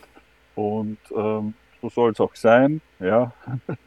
Und schauen wir mal. Also ich, ich bin kein Fan von so Predictions. Ich freue mich auf den ersten Game Day und da wird dann alles, was einstudiert wurde und tausende Videostunden und das wird dann alles am Spielfeld gezeigt. Und das ist dann Emotion pur. Und schauen wir mal. Ich, letzte Saison war eine Berg- und Talfahrt, eine emotionale. Ich kann es dir nicht vorstellen, was es für körperliche Schmerzen bereitet hat, vor dem Fernseher zu sitzen und von, von Galaxy so abgewatscht zu werden. Deren lachenden Gesichter, ja, so groß vor der Kamera, wenn sie sich High Five geben. Ja. Äh, Reese Horn, der auch bei den Vikings mal gespielt hat, pflückt einen Ball nach dem anderen runter. Es war wirklich grauslich. Ja. Aber ja, es war der richtige Moment. Es war der Schuss vorm Bug, der berühmt-berüchtigte, den die Spieler gebraucht haben. Aber das war letzte Saison. Diese Saison wird es vielleicht ganz anders laufen. Schauen wir mal.